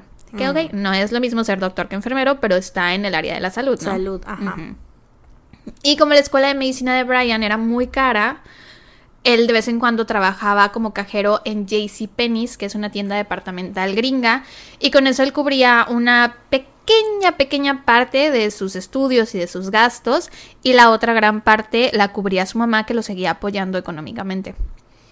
En 2005, Brian conoció a Alexis Wagner, otra estudiante de medicina, y comenzaron a salir. Eran como pareja de catálogo. e- Ella era una chica muy linda y él también era muy guapo. O sea, físicamente hablando, eran una pareja muy atractiva. Mm. Él era alto, de cabello castaño, ojos verdes, tenía como la mandíbula bien marcada, como cuadradona, que es como el estándar de belleza de este lado del mundo. Eh, y Muy ella, Brad Pitt. muy Brad Pitt, exacto. Exacto. Exacto. Y ella era una chica linda de ojos azules, de cabello largo y ondulado. Y de hecho él dice que fue su cabello largo y ondulado lo que lo enamoró. Alexis tuvo un accidente de auto cuando apenas llevaban una semana saliendo. No fue nada grave, pero su coche se tuvo que ir al taller. O sea, ya estaba bien, solo fue su coche. Y entonces no tenía en qué moverse, ¿no? Porque ya no tenía su coche. Pues durante el periodo de tiempo en que el coche estuvo en el taller, Brian se dedicó a llevarla y a traerla a todas partes. Si necesitaba ir al súper, si necesitaba ir a la farmacia, si necesitaba ir al doctor, si necesitaba ir a la escuela, a lo que fuera, él la llevaba y la traía. Y eso que apenas llevaban una semana saliendo, güey. Qué lindo. Sí, Alexis ha dicho que nunca va a olvidar lo bueno y dulce que fue con ella en esos momentos cuando literal se acababan de conocer. La Navidad de ese año, 2005, Brian y su familia la pasaron en el hospital porque a René, la mamá, le diagnosticaron cáncer de huesos justo antes de Navidad. Ay, qué feo, güey. Sí, y tuvo que estar internada un buen tiempo. Y obviamente toda la familia la visitaba, pero el que más, más, más la visitaba era Brian. Todos los días, saliendo de clases de la escuela de medicina, no de cualquier cosa, se hacía tiempo para ir a verla al hospital. Pues sí, güey, pues tenía mamitis. Claro que sí, iba a ir a ver Sí. a su mami. Así es. Eh, y en una de las veces que la fue a ver, dicen que René le dijo así de... Alexis es una gran chica, me gusta para ti, creo que deberías casarte con ella. Ujú. Y su regalo de Navidad para él ese año fue precisamente un viaje en crucero con Alexis, que iba a ser durante las vacaciones de primavera y salían de Miami el lunes 3 de abril del 2006. La gente cree que ese viaje era iba a ser en donde Brian le iba a dar el anillo a Alexis. Mm. Y pues Brian estaba muy emocionado, había planeado todo súper meticulosamente. ¿Cuántos años tenía? El 27, déjame Mm. ver. Ajá, sí, 27, 27. Ok, ok. Eh, había planeado todo meticulosamente, en dónde iban a comer, eh, qué lugares iban a turistear, qué tiendas querían ver, tenía muchísimas ganas de ir.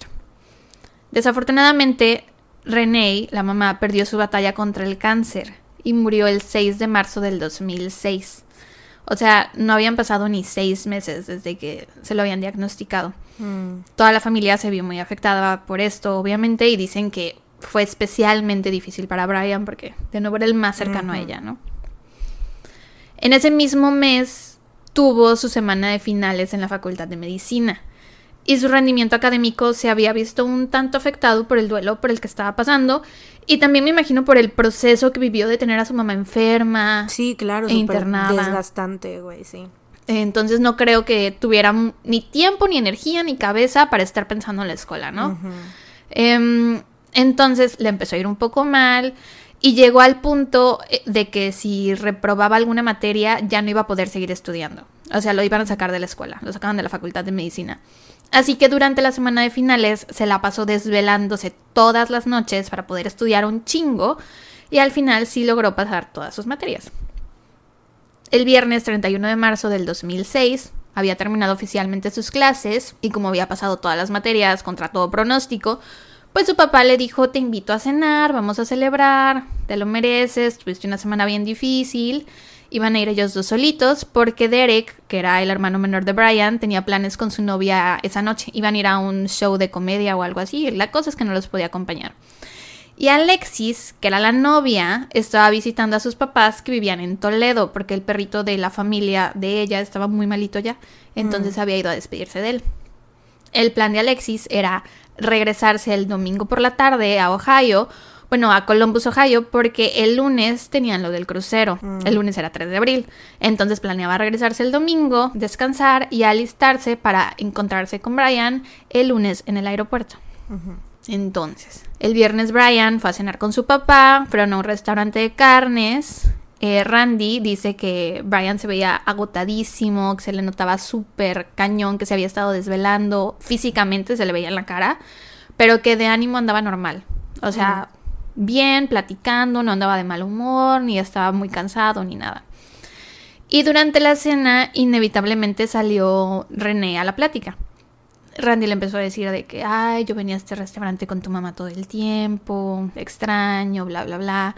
Y pues Brian empezó a consolarlo y le dijo, está bien papá, estaré contigo lo más que pueda. Dicen que Brian era, o sea, aunque sí se vio muy, muy afectado, que también estaba funcionando perfectamente, o sea que lo estaba sobrellevando muy bien. Estaba lidiando bien con la muerte de su mamá y que sí estaba siendo un pilar muy, muy fuerte para su papá. Que su papá fue como el que más se decayó. Mm. Después de la cena con el papá, Brian tenía planes de ir a tomar unos tragos con algunos amigos. A Randy no le agradó mucho esta idea porque de nuevo Brian se veía cansado y tenía su viaje el lunes, entonces como que él no creía que fuera la mejor idea que se siguiera desvelando, o sea que esa noche anduviera de parranda, pero no le dijo nada, porque pues una, Brian ya era adulto, ¿no? Sí, también le servía para distraerse y así. Y exacto, y dos, se lo merecía, o sea, había pasado un mes dificilísimo, entonces, ¿por qué no salir a divertirse? Entonces, pues Randy dijo, ok, que vaya y se divierta, merece distraerse, pero ha dicho que se arrepiente muchísimo de no haberle dicho nada a Brian esa noche, de no haberle pedido que mejor se quedara en casa. Mm. Terminaron de cenar y salieron del restaurante y se fueron juntos al departamento de Brian. Estando ahí se tomaron una cerveza y al poco rato llegó un güey llamado Clint, que era uno de los amigos de Brian. Su nombre completo era William Clint Florence. También había sido cajero en el JC Penney's, ahí se conocieron, se hicieron amigos, incluso habían sido compañeros de piso en algún momento. Pero para este punto nada más eran como que amigos de peda. Se veían nada más para fiestear. Y cada que se veían, ese era el objetivo, como que olvidarse de todas sus preocupaciones y ponerse Irse hasta las chanclas, exacto. Sí, literal, amigo de peda. Eh, aunque se supone que Brian ya no tomaba tanto, porque en el pasado había recibido una multa por manejar alcoholizado. Mm. Que aquí en México, it's not that big of a deal, pero en Estados Unidos que te pongan Te una multa, cárcel, sí, sí. y aparte queda en tu récord para siempre, o sea, y es como de, esto es un delito, Sí, es como que igual y en un, algunos lugares ya no te, no te contratan, contratan. sí. Eh, entonces, bueno, a él le habían puesto una multa de estas y ya, entonces como que le bajó a su desmadre y cada vez que salía, ahora se tomaba a lo mejor uno o dos tragos nada más cuando traía el coche. Si no traía el coche, pues ya cualquier cosa. Como a las nueve, nueve y media de la noche, Clint y Brian llegaron al Ugly Tuna Saluna. Pausa para que se rían. El salón Del, Del atún, feo. El Ugly Tuna Saluna, así es, así se llama este, este bar. Eh, era un bar en el complejo en High Street en Columbus. Se tomaron un par de tragos. Como a las diez y media pm, Alexis le llamó a Brian y hablaron un ratito por teléfono de que, ah, ¿cómo está tu familia? Ah, sí, nos vemos el lunes en el aeropuerto. Ah, sí, está todo listo para el viaje, shalala, ¿no? Eh, Alexis dice que la llamada fue de lo más normal del mundo, que todo parecía estar súper bien. Después de eso, Brian y Clint salieron del Ugly Tuna Saluna y fueron de bar en bar. Eh, según Clint, los dos se tomaron, fueron como a seis bares.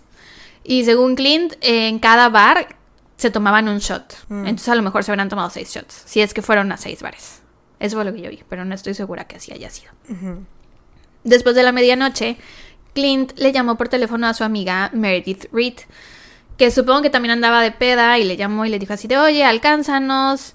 Llega Meredith, los alcanza, pasa por ellos al bar en el que estaban y los llevó de regreso al Ugly Tuna Saluna. Llegaron ahí como a la una de la mañana más o menos. Como les dije, el Ugly Tuna estaba en High Street, en Columbus, cerca del campus universitario. Esta era una zona con un índice criminal muy alto. Y entonces el municipio estaba intentando darle como una segunda vida al área, eh, como eh, moderno, remodelarlo para que ya no fuera así, que hubiera un poco más de movimiento por la zona, para que fuera mucho más segura. Pusieron varias placitas, como pequeños centros comerciales, con locales, restaurantes, bares, cines, gimnasios, lo que fuera.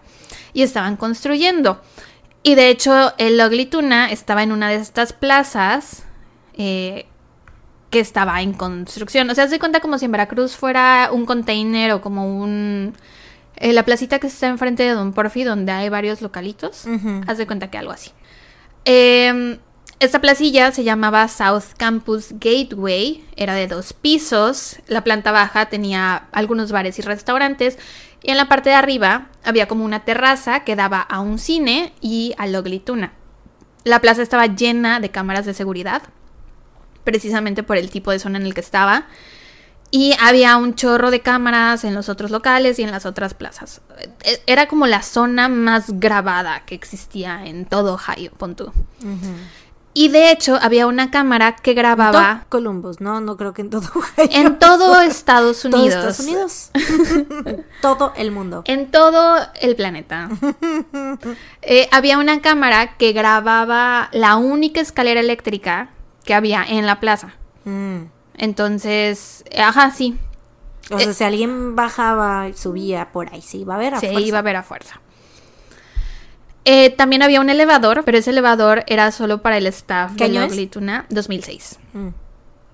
Era para el staff, eh, para usarlo para subir mercancía, de que si traían un chingo de comida o de súper o de alcohol, lo subían por el elevador.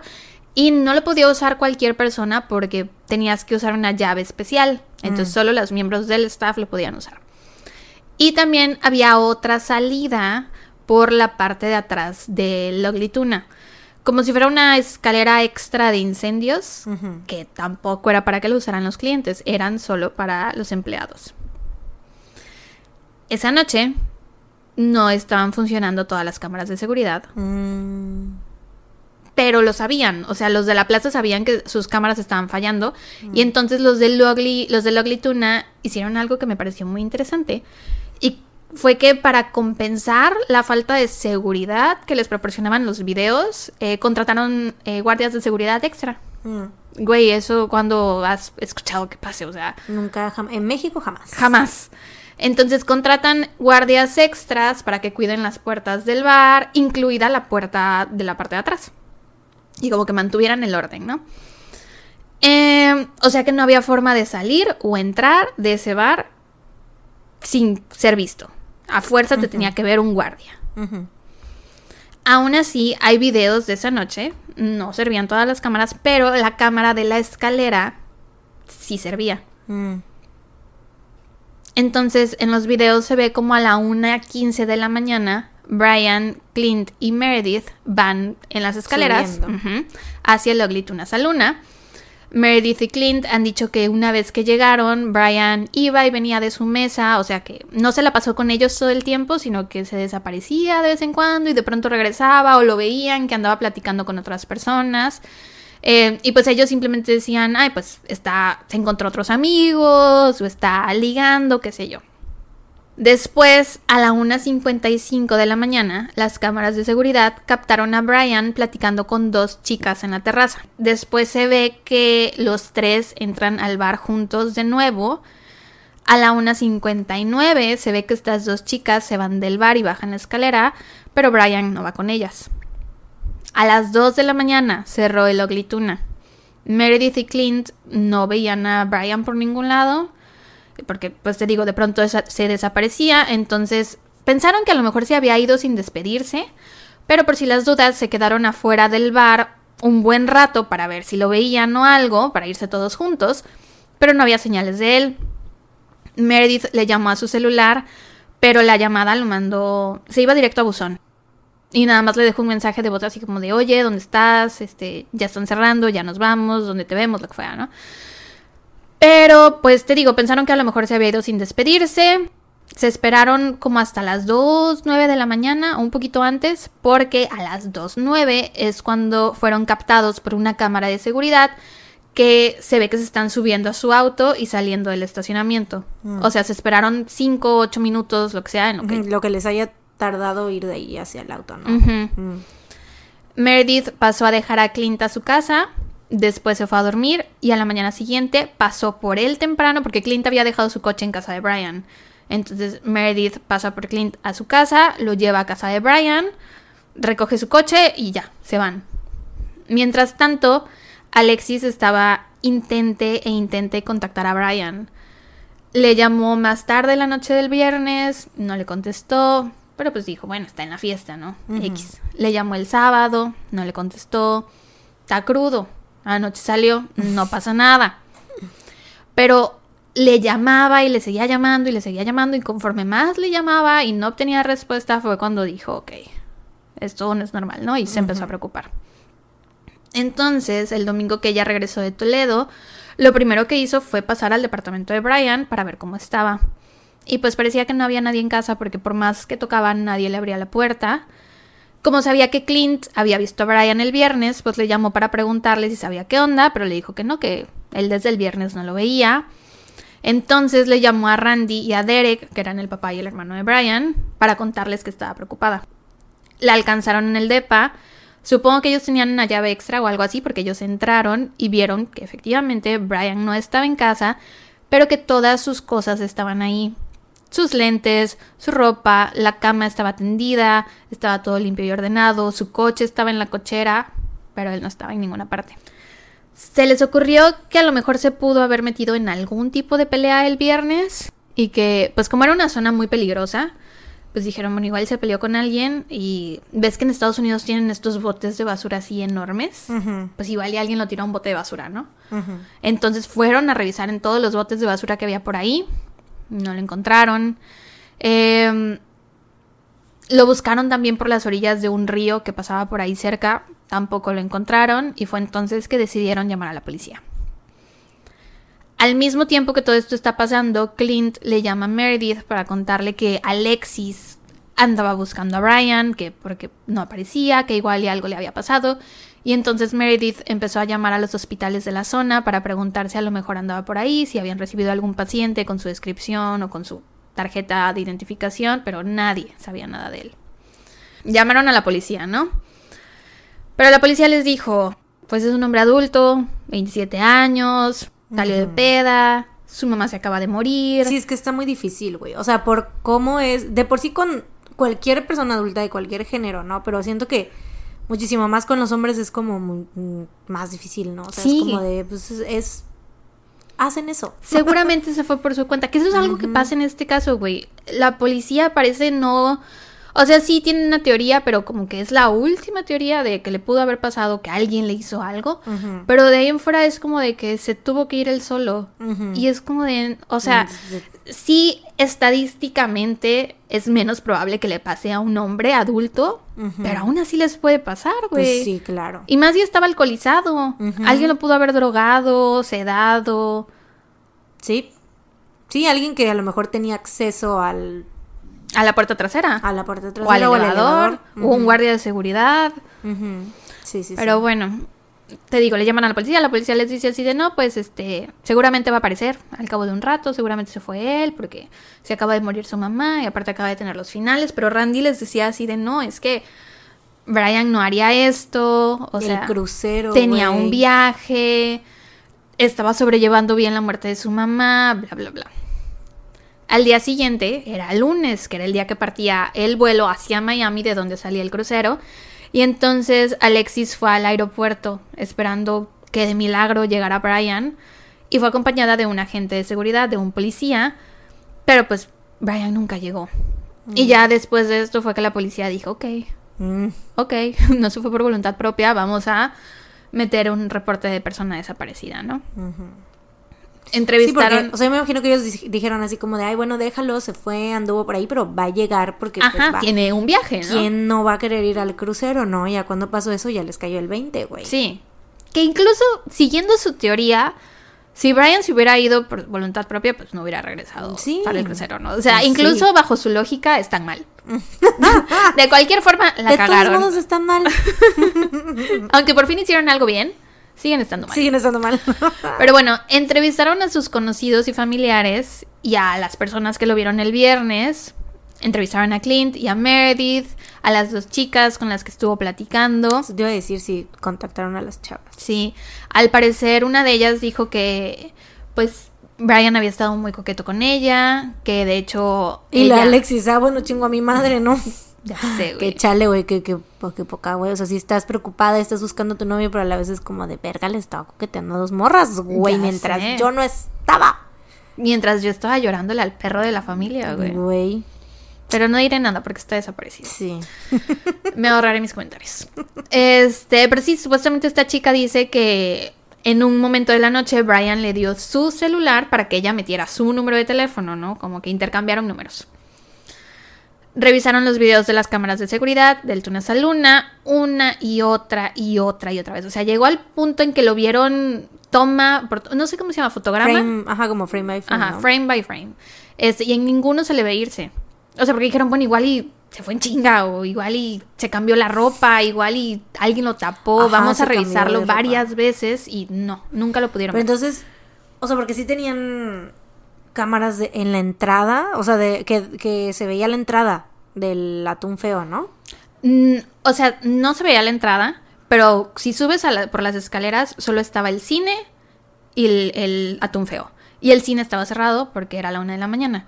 Entonces, si subió las escaleras, tuvo que entrar al atún feo. Ajá, pero, o sea, eso, ¿no? Como que se le ve subir Ajá. y ya de ahí ya no. Pero, mm, Se le ve subir, se le ve que sale a platicar con estas dos chicas y se ve que los tres caminan en dirección hacia el atún feo. mm, No se ve la puerta del atún feo ya, que están y entrando. ya luego se ve que las chavas. Ajá, así es. Este, y de hecho en los videos se ve contaron cliente por cliente, o sea, tomaron nota de todos los clientes de, ok, subió un fulanito con lentes de tal color, salió a tal hora, subió una fulanita con playera negra, bajó a tal hora. Todos estaban contados. El único que no salió fue Brian. Y los guardias de seguridad que dicen, Entrevistaron a los guardias de seguridad Y el que estaba en la puerta trasera dijo que nadie salió por ahí esa noche. La cámara que daba hacia esa salida no servía. Entonces, pues ahí solo queda confiar Su en, palabra. en su palabra. En una, en que no esté mintiendo. Y dos, en que haya estado haciendo su trabajo. Exacto, eso te iba a decir, porque qué tal que sí, o sea, según él no salió Ajá, nadie, pero, qué tal que alguien tal salió no y no vio- Exacto. O sea, porque sí pudo haber salido mientras el vato estaba distraído con, no sé, cachando moscas, güey. Así es. Pero pues sí, no queda de otra más que confiar en lo que él dice. Que de hecho, supongo que investigaron más porque no vi en ninguna fuente que alguien pusiera en. Que hiciera este comentario que estamos De- haciendo tú y yo. de Y, duda. y que fue así como de. ¿Cómo es posible que tomen su palabra así como si estuviera diciendo la verdad? No sé. Igual era una compañía de seguridad muy confiable. Mm. No tengo idea. ¿No tenían este cámaras adentro del atún feo? No tengo idea. Mm, No creo, porque si no hubieran, hubiera habido, ¿no? Footage. supongo, eso pudo haber ayudado a resolver el caso. Lo que sí es que había cámaras de seguridad en otros locales, en los otros locales de la plaza y en las otras placitas que estaban cerca y en los otros bares cercanos. Y de nuevo en ninguno se le ve a Brian. Mm. Se usaron perros de búsqueda y uno de los perros sí reconoció su aroma, saliendo precisamente por la puerta de atrás. Pero haz de cuenta que si salías por la puerta de atrás, salías como. ¿Ves que te digo que la plaza estaba en construcción? Salías al sitio que estaba en construcción y estaba. En Estados Unidos es ilegal que si estás construyendo algo no lo cierres. O sea, tienes que tener una cerca y nadie puede pasar mientras estás construyendo porque es peligroso, ¿no? Obviamente. Entonces estaba cercado y había una reja que estaba cerrada que no te permitía atravesar el sitio. O sea, no tenía caso que caminaras, que salieras hacia allá porque no podías atravesar ese, esa construcción. Pero el perro lo olió ahí, güey. Así es, uno de los perros siguió su aroma bajando por las escaleras de la parte de atrás y hacia la construcción y la atravesó. Y llegó hasta otro lado de la plaza a un estacionamiento de un Wendy's. Pero, según un detective que estaba a cargo de la investigación, dijo que él no creía que ese fuera su aroma. Y, como, ¿por qué, güey? O sea, ¿por qué estás cuestionando al perro? Exacto, güey. ¿Qué te pasa? O sea, ¿los perros tienen mejor olfato que tú? Y aparte los entrenan para eso. Sí.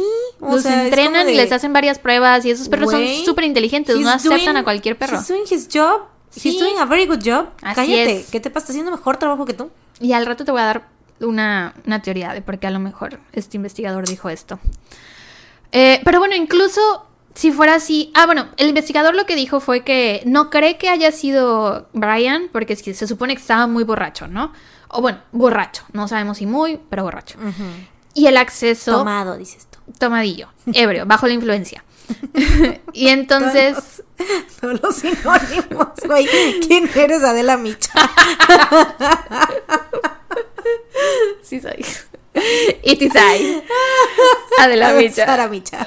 ¿Cómo era? ¿Quién, quién hacía una parodia de ella que era Dame la Micha? Consuelo Duval, güey. LOL. Sí se parecen, güey. Eres Dame la Micha, güey. Soy Dame la Micha. bueno, se supone que estaba ebrio, ¿no? Entonces, el acceso a este sitio en construcción no era fácil, no era accesible para una persona que estuviera sobria, por ejemplo, ¿no? Mm. Mucho menos para alguien alcoholizado. Alguien lo tuvo que haber. Pero no se plantearon esa idea, güey. O sea, solo fue como él estaba muy borracho, él no pudo haber Por atravesado cuenta, eso. ¿no? Pero, ajá, eso no quiere decir que no lo haya atravesado. Igual y alguien lo drogó, alguien se lo llevó. Y aparte la gente borracha hace cosas muy raras, güey. Sí. No saben si a lo mejor... No sé. Eso estaba muy raro. Igual y alguien lo secuestró. Porque el perro siguió su aroma hasta allá. Pero bueno, Y a un estacionamiento, no nos Y a un güey. O estacionamiento, sea, de que le pudieron es. subir a un coche y adiós, hasta luego. sí. Un coche que estaba estacionado y que ya sabían, alguien que ya sabía qué pedo con esas salidas y que ya... Sí, güey, yo digo que sí. Pero ahí tengo dudas. Porque ves que te digo que había muchísimas cámaras. ¿No habrá alguna cámara? Porque si había ¿Del una... Wendy's? Ajá, porque si había una cámara que daba al estacionamiento en donde Meredith había dejado su coche, no habría una cámara que diera al estacionamiento del Wendy's. O sea, suponiendo, o sea, igual y por eso también descartaron esta teoría, porque a lo mejor sí había y no, Y no vieron, vieron a ahí. Brian. ¿Quién sabe? Pero yo creo que sí debería de existir esa información, ¿no? Así de... Se... Ajá, como de esta teoría se descartó por tal y tal. Ajá, o sea, así de que se checaron estas cámaras de seguridad del estacionamiento de Wendy's y no se vio nada. Ujú. ¿Por qué no? O sea, si las hubieran checado, siento que existiría esa edad. O si servían las, a lo mejor no servían las cámaras, güey. A o lo sea, mejor no serían las O cámaras. no habían, o lo que sea. Y es como de, pues, ¿cómo vamos a saber qué pasó ahí, güey? Puede ser. Se repartieron volantes con su foto. Tenía él un tatuaje en la parte superior del brazo derecho que se había hecho en honor a su banda favorita, Pearl Jam. Que siento que Ah. Pearl Jam es como un, este, ¿cómo se dice? Personaje concurrente. Recurrente, sí, claro. Jeremy Spoken. En un episodio de Patreon. ¿Cuál fue el de...? El de... Asesinatos basados en canciones. Basados en canciones, ajá, sí. El Barry Locaitis. Ajá. Entonces... wow, qué memoria tengo, güey. O y yo ni me acordaba, y ¿cómo fue mi caso. Fue tu caso, yo como, no sé cómo verga, me acordé del nombre de ese desgraciado, güey, pero I did. Estrellita. Pues, ¿sabes por qué? ¿Por qué? Porque psh, psh, psh, Ah, porque fue tiroteo, así es. hice como Hyunjin. Tonta.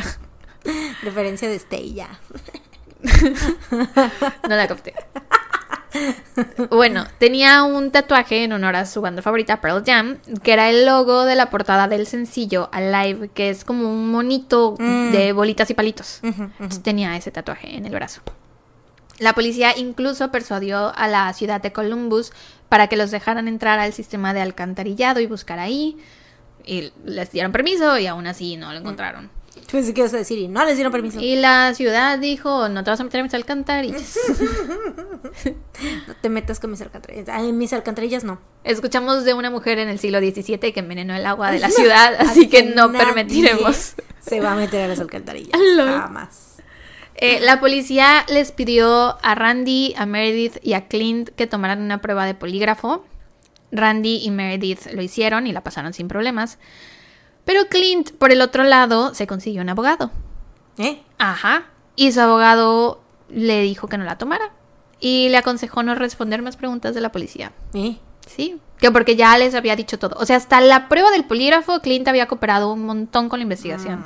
Le dijeron la prueba del polígrafo, se consiguió su abogado y después de eso dejó de cooperar. Ah, bueno, pues igual y porque era como nosotras que no creen las pruebas del polígrafo, iba a decir, güey, ¿qué eso. tal que sale algo ahí que no es? O sea, yo sé que yo no tengo nada que ver. Justamente. Va saliendo algo y me van a incriminar. Estoy viendo cómo están de incompetentes, güey. Justamente, las Pues pruebas. bien. Las pruebas de polígrafo te pueden solo perjudicar. O sea, si no hiciste algo, te Sí. pueden perjudicar porque si la pasas, pues aún así no te van a descartar como sospechoso porque no significa nada. Pero si no la pasas, Ya es como te de, vas a volver más sospechoso. Sí. Entonces, Sí, sí, sí. la neta, el que él no la haya hecho, y aparte, Yo asesorado no por su abogado, Yo no lo juzgo, la yo verdad. tampoco. Pero hay mucha gente que le tiene como mala vibra al Clint porque dicen que, pues, porque negarse, la familia ya había sufrido mucho, aparte era Pues, su pues, él amigo. cooperó, o sea, si voy de acuerdo si no hubiera cooperado para nada y dijera, no, no quiero, y desde un principio, que se hubiera puesto con sus moños. ajá, que desde un principio hubiera contratado al abogado, así de que, no, no quiero hacer nada, no, y mi abogado dice que yo no tengo que decir nada y adiós. Pero lo dijo hasta que ya era lo de la prueba del polígrafo, o sea, he did. Sí, sí, ¿Cooperó? cooperó al principio. Pero bueno, siguió eh, más adelante, muchos años adelante, eh, le siguieron insistiendo para que tomara la prueba de polígrafo, para que volviera a hablar con los investigadores y él nunca accedió. Y entonces la gente lo considera como de, ¿qué estás escondiendo? O sea, ¿por qué no quieres hablar ya? Pero de nuevo, su abogado dice eso, que pues él ya dijo lo que tenía que decir, ya contó lo que pasó esa noche, ya no tiene nada más que aportar a la plática. Y de hecho el abogado hizo un comentario, porque ves que te digo que decían que por qué Clint le hace esto a la familia, que por qué la hace sufrir si ya habían pasado por tanto sufrimiento. El abogado comentó que no era Clint el que los estaba haciendo sufrir, que era Brian.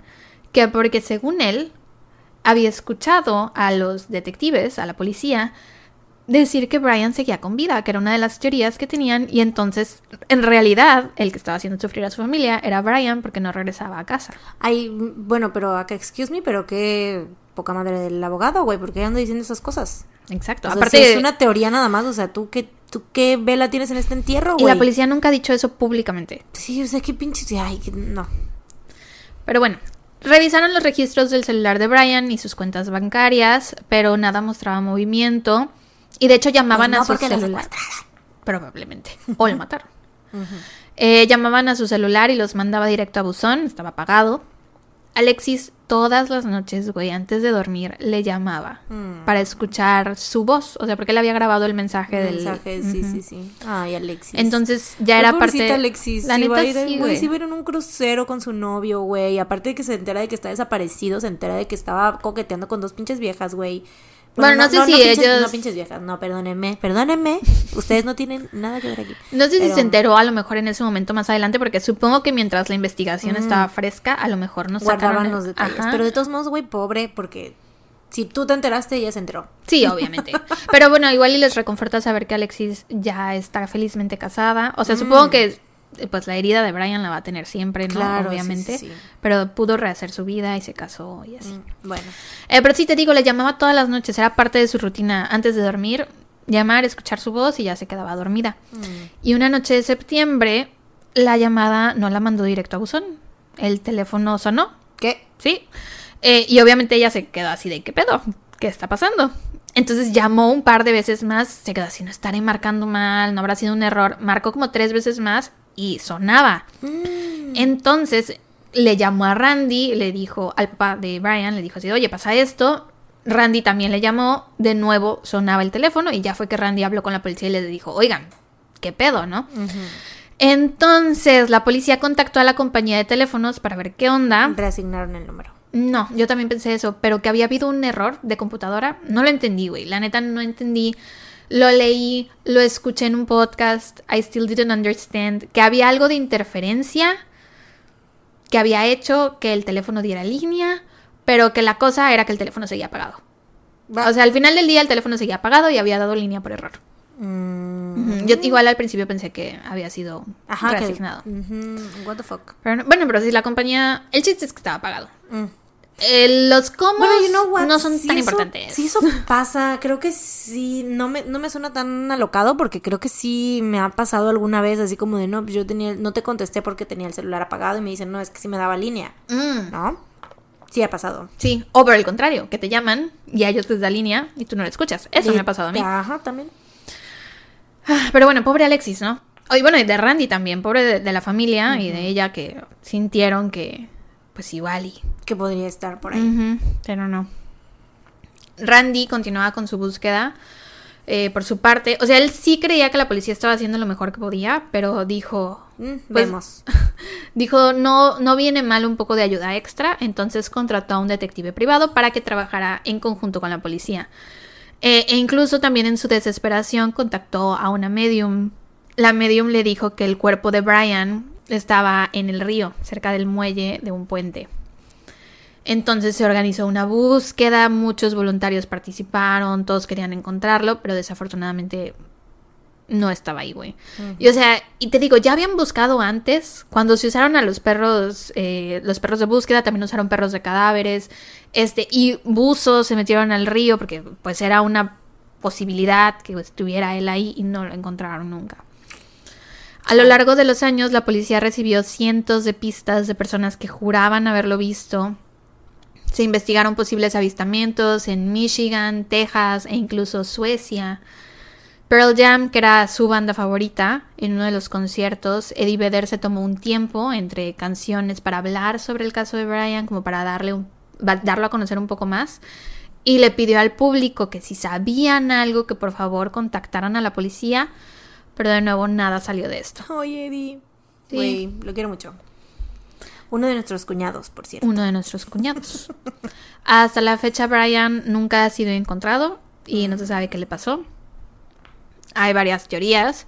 Una es que él estaba harto de su vida y desapareció por elección propia, como que ya no quería vivir la vida que estaba viviendo y que entonces cuando entró al bar se cambió de ropa y que pues salió con otra ropa y que por eso es que nadie lo vio salir. Pero todos estaban contados. ¿no? Todos Como estaban dices. contados exactamente. Yo creo que ahí existe una posibilidad. O sea, que a lo mejor de que saliera por la puerta trasera y dijera todo eso, así de que estoy pedo ya, nueva, nueva vida, no sé qué, ¿no? Y salió por la puerta trasera. Ujú. Se atravesó todo ese pedo y se fue. Porque yo creo, para mí esa es la versión que existe, que él llegó al estacionamiento, güey, porque yo creo en ese perrito, güey. Porque, o sea, igual sí, güey, muchas, hay muchísimas personas que están en depresión a lo mejor y que se ven muy bien, güey, ¿sabes? O sea, que las personas en su vida dicen, güey, yo jamás me hubiera imaginado que, esta persona había entrado en depresión o así, o sea, como que sí hay una posibilidad, siento yo, pero, o sea, no creo que haya sido tan sencillo como eso, o sea, a lo mejor como que sí... Pedo tomó la decisión de irse, pero luego a dónde se fue. O sea, no, no sé, siento que está como... O sea, es... Pues sí, existe una posibilidad, pero está como complicada, ¿no? Ujú. Sí, yo casi no creo en esta teoría porque, pues, ¿para qué esforzarse entonces para pasar sus exámenes?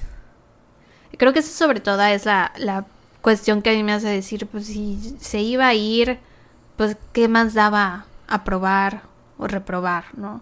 Entonces, a Para- lo mejor lo decidió ese día, en ese momento, güey. Pero bueno, o sea, él no era una persona impulsiva, ¿no? No que sepamos. Pero ajá, pues es que nunca se termina de conocer a la gente, güey. Who knows? No sé, yo no creo que Pero está muy poco, o sea, yo digo que sí hay una posibilidad de esa, pero sería como, com- está como complicada y así como que rebuscada, ¿no? Como que no sería la más lógica. De hecho, este caso lo encontré cuando contamos el, el episodio, cuando hicimos el episodio de Patreon de Desapariciones. Ahorita que mencionas esto de, de que hay personas con depresión, porque fue un tema justamente que tocamos en ese episodio. Sí, sí, sí. Y Eh, aliens también. Y aliens también. aliens. Aliens. Hay personas que creen que Clint estuvo involucrado en su desaparición. Eso yo no, no creo, la neta. Yo tampoco. Solo porque no quiso tomar la prueba del polígrafo. No, siento que... Pero sabes que incluso si estuviera involucrado no quiere decir que estuvo involucrado para mal. O sea, porque puede ser que haya sido esto, de que Brian estaba harto de su vida y que se haya querido ir y que entonces Clint le haya hecho el paro y que lo esté lo esté encubriendo. O sea, no, ne- no necesariamente significa que lo mató, que lo... Sí, sí, sí, no. Pero Sí, aún así no creo. Sí, sí, sí, no, no. O sea, yo, yo creo que... Porque Meredith también estaba ahí. Entonces, ¿a qué hora y, él, Clint- y estaba Clint ahí con ella. O sea, Así tendrían que haber es. estado los dos en ese pedo, ¿no? Así es. Otra teoría es que se puso muy borracho esa noche y salió por la puerta trasera y que como venía muy borracho, ¿Lo atropellaron? no, eh, se cayó al río y Mm. se ahogó. Pero tampoco porque las autoridades ya habían buscado en el río y no lo encontraron. Eh, otra teoría es que salió... Como la, esa es una de las teorías en uno de los casos de las desapariciones misteriosas Ajá, igual. la de los aliens. Ah, sí, porque también el vato tomó, sí es cierto. Sí, sí, sí. Otra teoría es que salió por la puerta trasera y que caminó a casa y que rumbo a su casa alguien lo asaltó Mm. y lo terminó asesinando y que se deshizo de su cuerpo ahí mismo en el sitio de construcción y que el municipio lo estaba encubriendo porque habían invertido mucho dinero en la constru- o sea, en querer rehabilitar esa zona, entonces que no les convenía esta noticia de que alguien fue asesinado aquí, hay un muerto abajo de estos edificios, lo que sea. Entonces puede ser que por eso el detective haya dicho que el perrito se equivocó. Tengo una teoría muy fuerte. Dímela. ¿Qué tal que él estaba en el baño Ajá. haciendo lo que sea? Ya sea Ajá. cagando, haciendo pipí, vomitando, lo que tú quieras. Y justo cerraron en ese momento que él fue al baño. Y cuando salió ya no había nadie. O cuando salió a lo mejor nada más estaban los del staff y no se dieron cuenta y salió él por la puerta trasera. Y ya era bien tarde. Ah, Llegó al estacionamiento y... O sea, ya todo el mundo pensó que ya todo el mundo se había ido. Ajá, entonces cerraron ser. la puerta principal. El guardia que estaba atrás en la puerta de atrás ya no estaba ahí. Puede ser, sí. Porque como ya todos habían salido, salió pedo, intentó llegar a su casa, o incluso igual y ya no pedo, pero salió por ahí, atravesó y a lo mejor llegando al estacionamiento. Se encontró a alguien y alguien le hizo algo y lo y el cadáver lo pusieron ahí en la construcción porque Sí. el perro sí siguió su olfato ahí. Aunque en los perros de cadáveres no encontraron nada. No sé cómo funciona y la verdad no tengo idea de cuál es la diferencia. No, yo siento que llegando al estacionamiento sí lo secuestraron. O lo secuestraron o lo algo le hicieron ahí, pero se lo llevaron, ya sea vivo o muerto, pero se lo llevaron, güey, de ahí, yo siento. Mm. Y Yo creo que a lo mejor se deshicieron de su cuerpo en otro lado. puede ser, puede ser. Ujú. ¿Tú Eh, crees que a lo mejor qué ibas a decir? Eh, que le hicieron algo y que lo lo mataron y lo sepultaron ahí en ¿En la los- construcción? Ajá. Yo eso es lo que creo. Porque no se me... Bueno, debe haber muchas otras razones, muchas otras explicaciones posibles de por qué el detective no confiaría en los perros de búsqueda, pero, eh, like, me cuesta trabajo eh, pensar una en este momento. Pero si los perros de cadáveres no encontraron nada ahí, yo creo que... Ajá, eso es lo que te digo. No sé cuál es la diferencia entre los perros de búsqueda y los perros de cadáveres. Yo confío en los perros de cadáveres también. Si no lo encontraron ahí es porque no está ahí. No había. No había ningún cadáver. Eh, y bueno, estas teorías que les digo son teorías que la gente ha armado. O sea, porque el caso es muy popular, muy viral por el hecho, o sea, porque sí llama mucho la atención el que hay un video de él entrando a este lugar y no hay un video de él saliendo, ¿no? Entonces, eh, pues la gente en Internet ha hablado mucho del caso y estas teorías han sido hechas por la gente del Internet, pero ninguna ha sido avalada por la policía. La policía dice que no hay forma de saber si está vivo o muerto, que hay igual de probabilidades para pensar cualquiera de las dos cosas. O sea que no se inclinan más por una o por la otra. También sabes qué? Mm. Trata de personas, güey. Pero eso sí no creo porque veas. Un hombre de haber secuestrado y drogado y llevado a según yo, lo que sé es que un hombre de esa edad no. Tendría que ser un niño. Mm. Las mujeres, según yo, es en cualquier edad, básicamente. Y los hombres es cuando son niños. Pero igual podría estar mal. No sé, yo digo porque si dices que estaba que era atractivo, que era guapo, pues no sé, tal vez. Bueno, sí. I don't know. Puede ser. Eh, bueno, la policía dice que en caso de estar muerto, Brian pudo ser víctima del Smiley Face Killer. Ay, se escucha muy feo eso, güey. Se escucha muy de película de terror. Ay, no quiero saber. Esta es una teoría que, o sea, lo del Smiley Face Killer es una teoría que tiene la policía. No hemos cubierto este caso en el podcast, pero básicamente, en resumidas cuentas, el Smiley Face Killer, les digo, es una teoría que surgió porque varios hombres blancos, jóvenes, que estaban en edad universitaria, desaparecieron después de ir a fiestas o pedas o reuniones y posteriormente sus cuerpos fueron encontrados sin vida dentro de cuerpos de agua, cerca de los cuales aparecían siempre grafitis de una carita feliz y los cuerpos tenían heridas muy similares y el perfil de la víctima era muy similar y pasó muchas veces alrededor de, alrededor de todo Estados Unidos. Pasó como 48 veces, güey. A la vez. Sí. Entonces, pues la policía tenía esta teoría que había un asesino serial que estaba targeteando a estos jóvenes y que los mataban y los tiraban al mar o al agua o lo que fuera y dejaban su firma que era una smiley face. Pues bueno, creían que Brian pudo haber sido una de sus víctimas por lo de la medium que dijo que lo iban a encontrar cerca de un cuerpo de agua. Eh, pero de nuevo. O sea, le creen más a la medium que a los perros, güey. Chingan a su cola. Lol. Sí. Qué poca. Este, pero te digo, nunca se encontró su cuerpo. Entonces, pues desde ahí no, no aplicaría dentro de esta teoría. Y aparte, el FBI ha rechazado la teoría de que exista el Smiley Face Killer. Mm. no creen que es, o sea, creen que es casualidad esto de las caritas felices. Mm. Porque pues sí, hay caritas felices dibujadas en todas partes, ¿no? Entonces... Y como que son demasiados lugares, ¿no? Ajá. E igual algún día cubrimos el caso, está interesante. No hay tanta información, es básicamente ya lo que les dije. En un mini. En un mini, maybe. E, y bueno, eventualmente la policía de Columbus rechazó esta teoría por esto mismo de que el FBI no cree que exista el Smiley Face Killer. En septiembre del 2008 hubo una fuerte tormenta en Ohio, como un tipo huracán.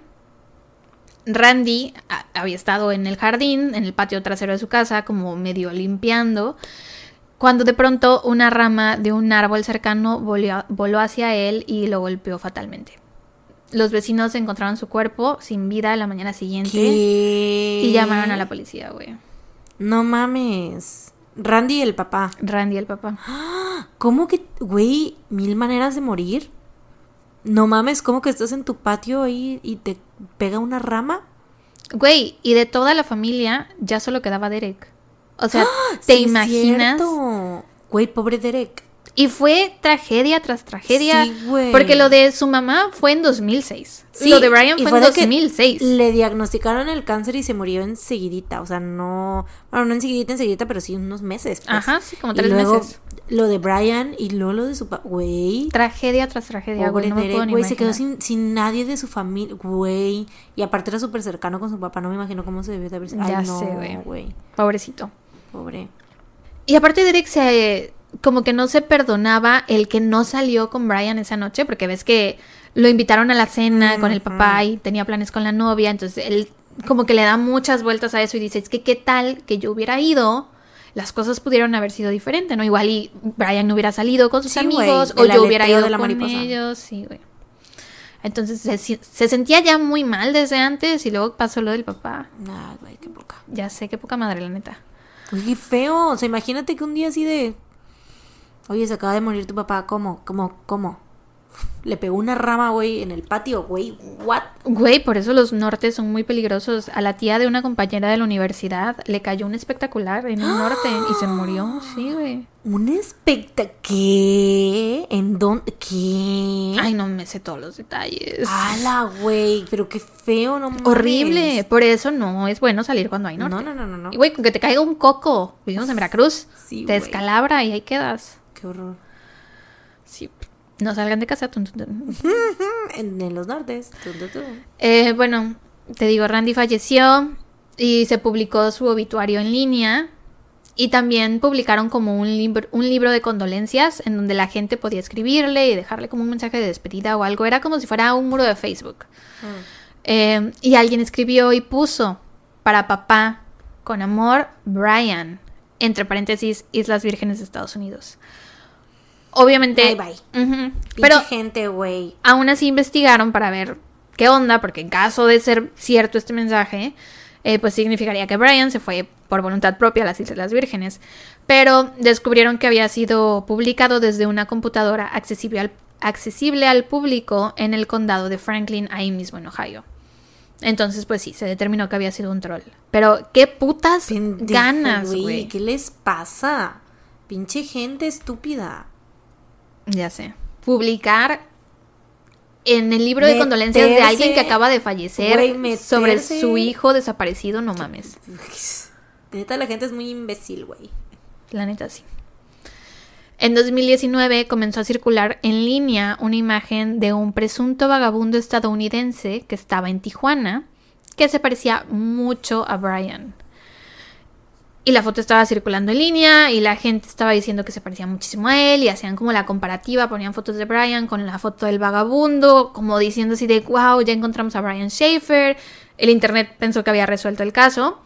Eh, y te digo, andaba por todas partes. Y entonces la estación de noticias 10 TV de Columbus envió la imagen al detective a cargo del caso de Brian en 2020 y el detective le mandó la imagen al FBI para un- hacer un análisis de reconocimiento facial y dijeron que no era Brian.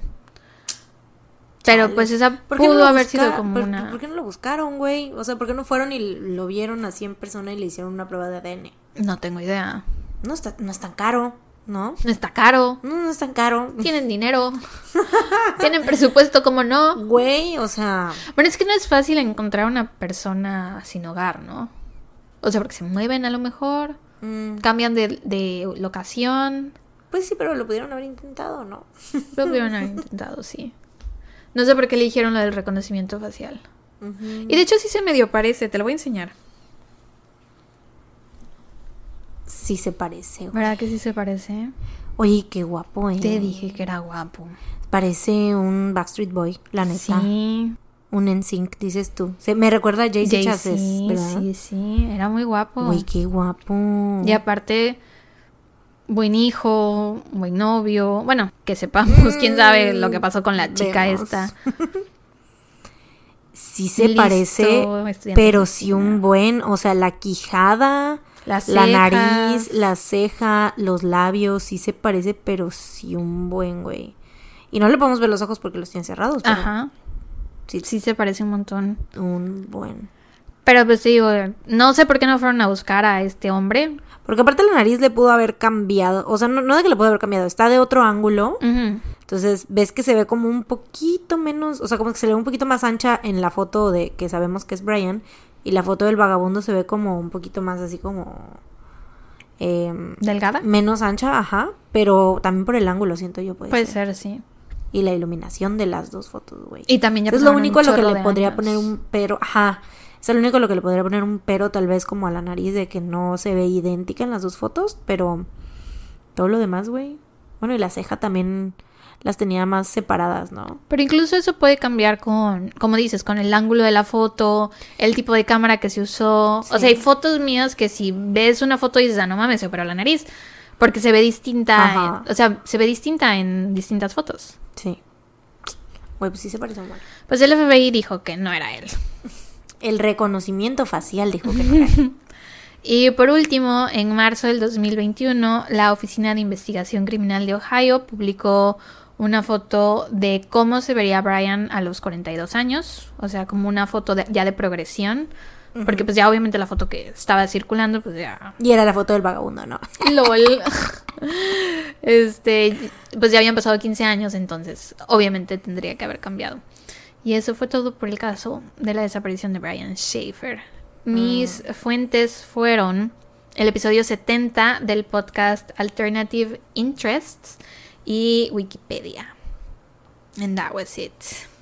Güey. Qué frustrante. Me da, me, es que sí frustra mucho, güey, cuando alguien desaparece. Porque uno está como, bueno, lo dijiste desde un principio, entonces no esperábamos. que se- pero aún así, güey, es como de, ah, Es que ¿cómo es posible que alguien desaparezca? O sea, ¿cómo se puede? Y sobre todo ya para estos tiempos, güey, más para acá, pues ya en los 2000, ¿no? Con tanta cámara, con tanta cosa, ¿cómo? cómo? y más un hombre, güey. Siento que es bien raro. Que pase así. Sí, güey. Sí, sí, sí. Pero yo sí creo en los perritos, ¿eh? O sea, yo sí creo que sí caminó o, o se lo llevaron hasta, hasta, hasta ese estacionamiento de Wendy's, güey. Yo también creo que alguien le hizo algo. No creo que él se haya ido por voluntad propia. O sea, yo, es lo que te digo, yo no sé. yo- al- alguien le hizo algo, yo estoy seguro. Bueno, no estoy segura, no. Yo siento, creo que alguien le hizo algo. O sea, no creo que él haya querido huir Desaparecer. de su vida. Exacto, eso, desaparecer. Yo- lo que no, o sea, lo que te decía hace rato, puede que pudo haber salido desde la puerta trasera de él por su cuenta, pero ya le hicieron algo. O a lo mejor desde ahí se lo llevaron ya. Y algo que se me olvidó mencionar porque no lo puse en mis notas fue que, ves que entrevistaron a las personas ahí que estuvieron con él en el bar. O sea, entrevistaron a las dos chicas, y entrevistaron a Clint y a Meredith y supongo que entrevistaron a otros clientes. La cosa es que dijeron, alguien dijo que Brian estuvo diciendo así de, ay, después de esta la seguimos en mi depa, que no sé qué. Ajá, ese es un dato que se me olvidó mencionar y que pues ahí entra como el... ¿Para qué andaría diciendo la seguimos en mi depa si planeaba desaparecer? O sea, si planeaban no seguirla en su depa, ¿no? ¿Para qué dices si no lo vas a cumplir? No, sí, sí, sí. Sí, por eso te digo, siento que puede ser eso de que se pudo haber ido, no sé. Pero yo sí creo en el perrito y creo que llegó somehow, pero llegó al estacionamiento de Wendy's, güey, yo sí creo. O sea, que atravesó todo ese pedo. Ya sea que se lo hayan llevado, que él se haya ido, o sea, que él haya caminado, pero sí, yo sí creo que por ahí se fue, güey. Porque aparte, pues, o sea, ¿por dónde, güey? Pues sí. ¿Qué otra cosa? O sea, se tuvo, tuvo que haber salido de ahí, güey. O sea, en, el, en la plaza no se quedó. Bueno, el sitio en construcción estaba en la plaza. Bueno. ay, Es que no creo que se haya quedado en el sitio. Porque, güey, o sea, por lo buscaron ahí, ¿no? O sea, si dices que fue como un caso tan sonado y todo, pues tuvo que haber sido como de que sí examinaran bien, ¿no? No sé. No tengo idea. Pero bueno, qué frustrante. Gran Yo trabajo. sé. Gracias. Gracias. Ahora, datos felices o recomendación feliz. I'm exhausted. Ay, ay, ay, ay. Ya sé. Güey, pues mi dato feliz es que vamos a cenar ramión. Tengo mucha hambre, güey. O sea, es que fue, desayuné, fue como desayuno comida. Porque ya fue tarde, fue como a las 11 dos, Fue brunch. fue brunch, entonces ya tengo mucha hambre, güey. Son las 9 de la noche. ¿Qué tal de...? Sí, güey. Entonces vamos a cenar ramión. Le invité a Sara, le dije, ¿quieres comer ramión? Entonces vamos a cenar ramión. Y ese es mi dato feliz. Y aparte, ay, ya sabes, güey, ya sabes que viene. Es que, es que, güey. Soy Baby Stay. Si eres, eres baby stay. Soy Baby Stay. Ya entré en el hoyo negro de los Stray Kids, pero me estoy yendo como hilo de media. Pero Explícales a las personas que no tengan idea de qué es Stray Kids. Stray Kids es otra, ba- otra boy band coreana, otra banda de K-pop de hombres coreanos. Hermosos. este, obviamente no son ni serán nunca lo que es BTS para mí, o sea, no, no los van a sustituir Sara riendo, Sara así de, mm, mm, vemos, pero no, no lo van a hacer jamás en la vida, o sea, Jungkook es, güey, no, o sea, no, no va a pasar, pero sí los quiero mucho. Está bien. Ya los, o sea, es como que eh, todo empezó el lunes, porque hagan de cuenta que vi un. Güey, ¿cómo empiezan las cosas, güey? ¿No? Como, es Qué una- loco, ¿no? Es una bola, es que es una bola de nieve, güey. Es una bola de nieve que va Qué creciendo. loca la vida. Qué loco. Que va creciendo, güey. O sea, porque yo ya había escuchado un par de rolitas de los Stray Kids, me gustaban, los escuchaba ocasionalmente, pero ni siquiera me sabía sus nombres, no sabía quién era quién. O sea, de repente hubo una vez que vi un clip de Bang Chan, me gustó y dije, ¿quién es este? Deseo. Quisiese. Entonces, pues ya dije, ah, el que me gusta de los Stray Kids es Bang Chan, ¿no? Y ya, se acabó, no conocía a todos los demás. Pero el lunes vi un clip en Twitter de una chava que hace como animaciones así de, de videos de... eh, como de pedacitos de clips de BTS también y así, entonces hace como esas animaciones. Y vi una de los Stray Kids, o sea, bueno, vi que era de Stray Kids. Me llamó la atención y dije, ay, a ver, ¿de dónde será este clip? Porque me dio mucha risa, ¿no? Lo que, lo que estaba ahí. Y dije, lo voy a buscar. Y ahí, güey. Y así comenzó Así todo. empezó, güey. Vi ese episodio porque era como de un de un episodio, no sé si era de Skiz Code o de otra cosa, pero mm, no, no era, no era. Skiz era- Code. Así dicen, güey, Skiz Code. Este, así dicen, güey, es como tarara, bang tan, pero ellos es, Pero es muy difícil como pronunciar el Cisco. Güey, pues es, es que ellos dicen así como Skiz Code, así. Mm. No sé, güey, obviamente todavía no, ni siquiera puedo pronunciar bien las cosas de BTS, güey. Lol. Menos, mucho menos que ahorita. Bueno, es que sabemos que el coreano no es tu primer idioma. Sí se sabe. Este, pero ajá, entonces ya desde ahí caí y toda la semana he estado viendo presentaciones y videos. Cayendo y cayendo y cayendo y cayendo y cayendo. Practice, ¿qué? Cayendo y cayendo y cayendo y Sí, cayendo. güey, cayendo. Voy, como Alicia, güey, en el hoyo Ajá, del justamente en eso estaba pensando. Así voy, güey, así soy yo cayendo en el hoyo de los Stray Kids, güey. Ayuda. No, no me quiero salir, güey, la neta. ya no, güey, ya estoy muy, muy adentro, güey. Mi bias obviamente sigue siendo Bang Chan porque soy una mujer fiel. sé que eso se puede cuestionar en este momento, pero sí soy una mujer fiel. Y el Jungkook Y lo volteó a ver así como de, ¿estás de acuerdo con lo que estás haciendo? El Jungkookito viéndome, güey, así penetrándome. con la ¿Penetrándote? mirada. Con la mirada. Este, y sí, pues ya ese es mi dato feliz. Escuchen rolas de los Stray Kids, recomiendo. Ahorita estoy muy traumada con Miro. O sea, creo que, pues es que ya había escuchado yo varias rolas de ellos que me gustaban mucho, como God's Menu, Thunder Rose y Maniac y así. Backdoor también. Pero ahorita con lo que estoy traumada, güey, es con Miro. Es como mi. Está chida. Sí, güey. O sea, también ya lo había escuchado, pero no me había traumado, güey. Ahorita te voy a decir por qué, güey. Cuando terminemos de grabar, elaboraré. Bueno, está bien. Pero bueno, pues ya. I can't wait.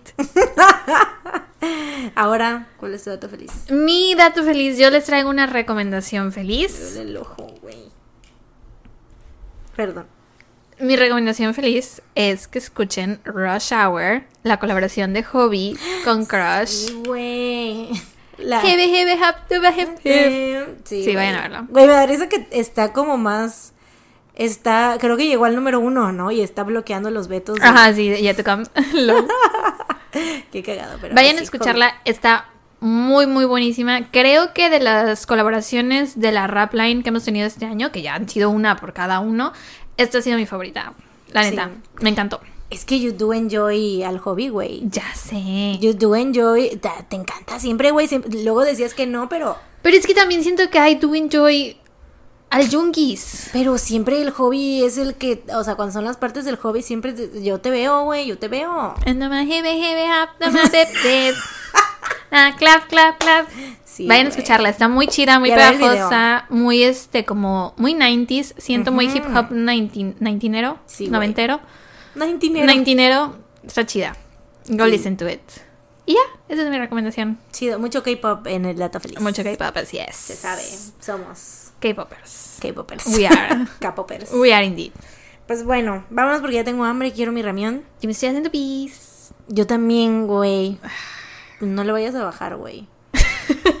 Porque, no, güey, es que mucha agua. ¿Cuántos, bien, litros. ¿Cuántos litros de agua no gasto ahí? Nos podemos hacer pipí al mismo tiempo.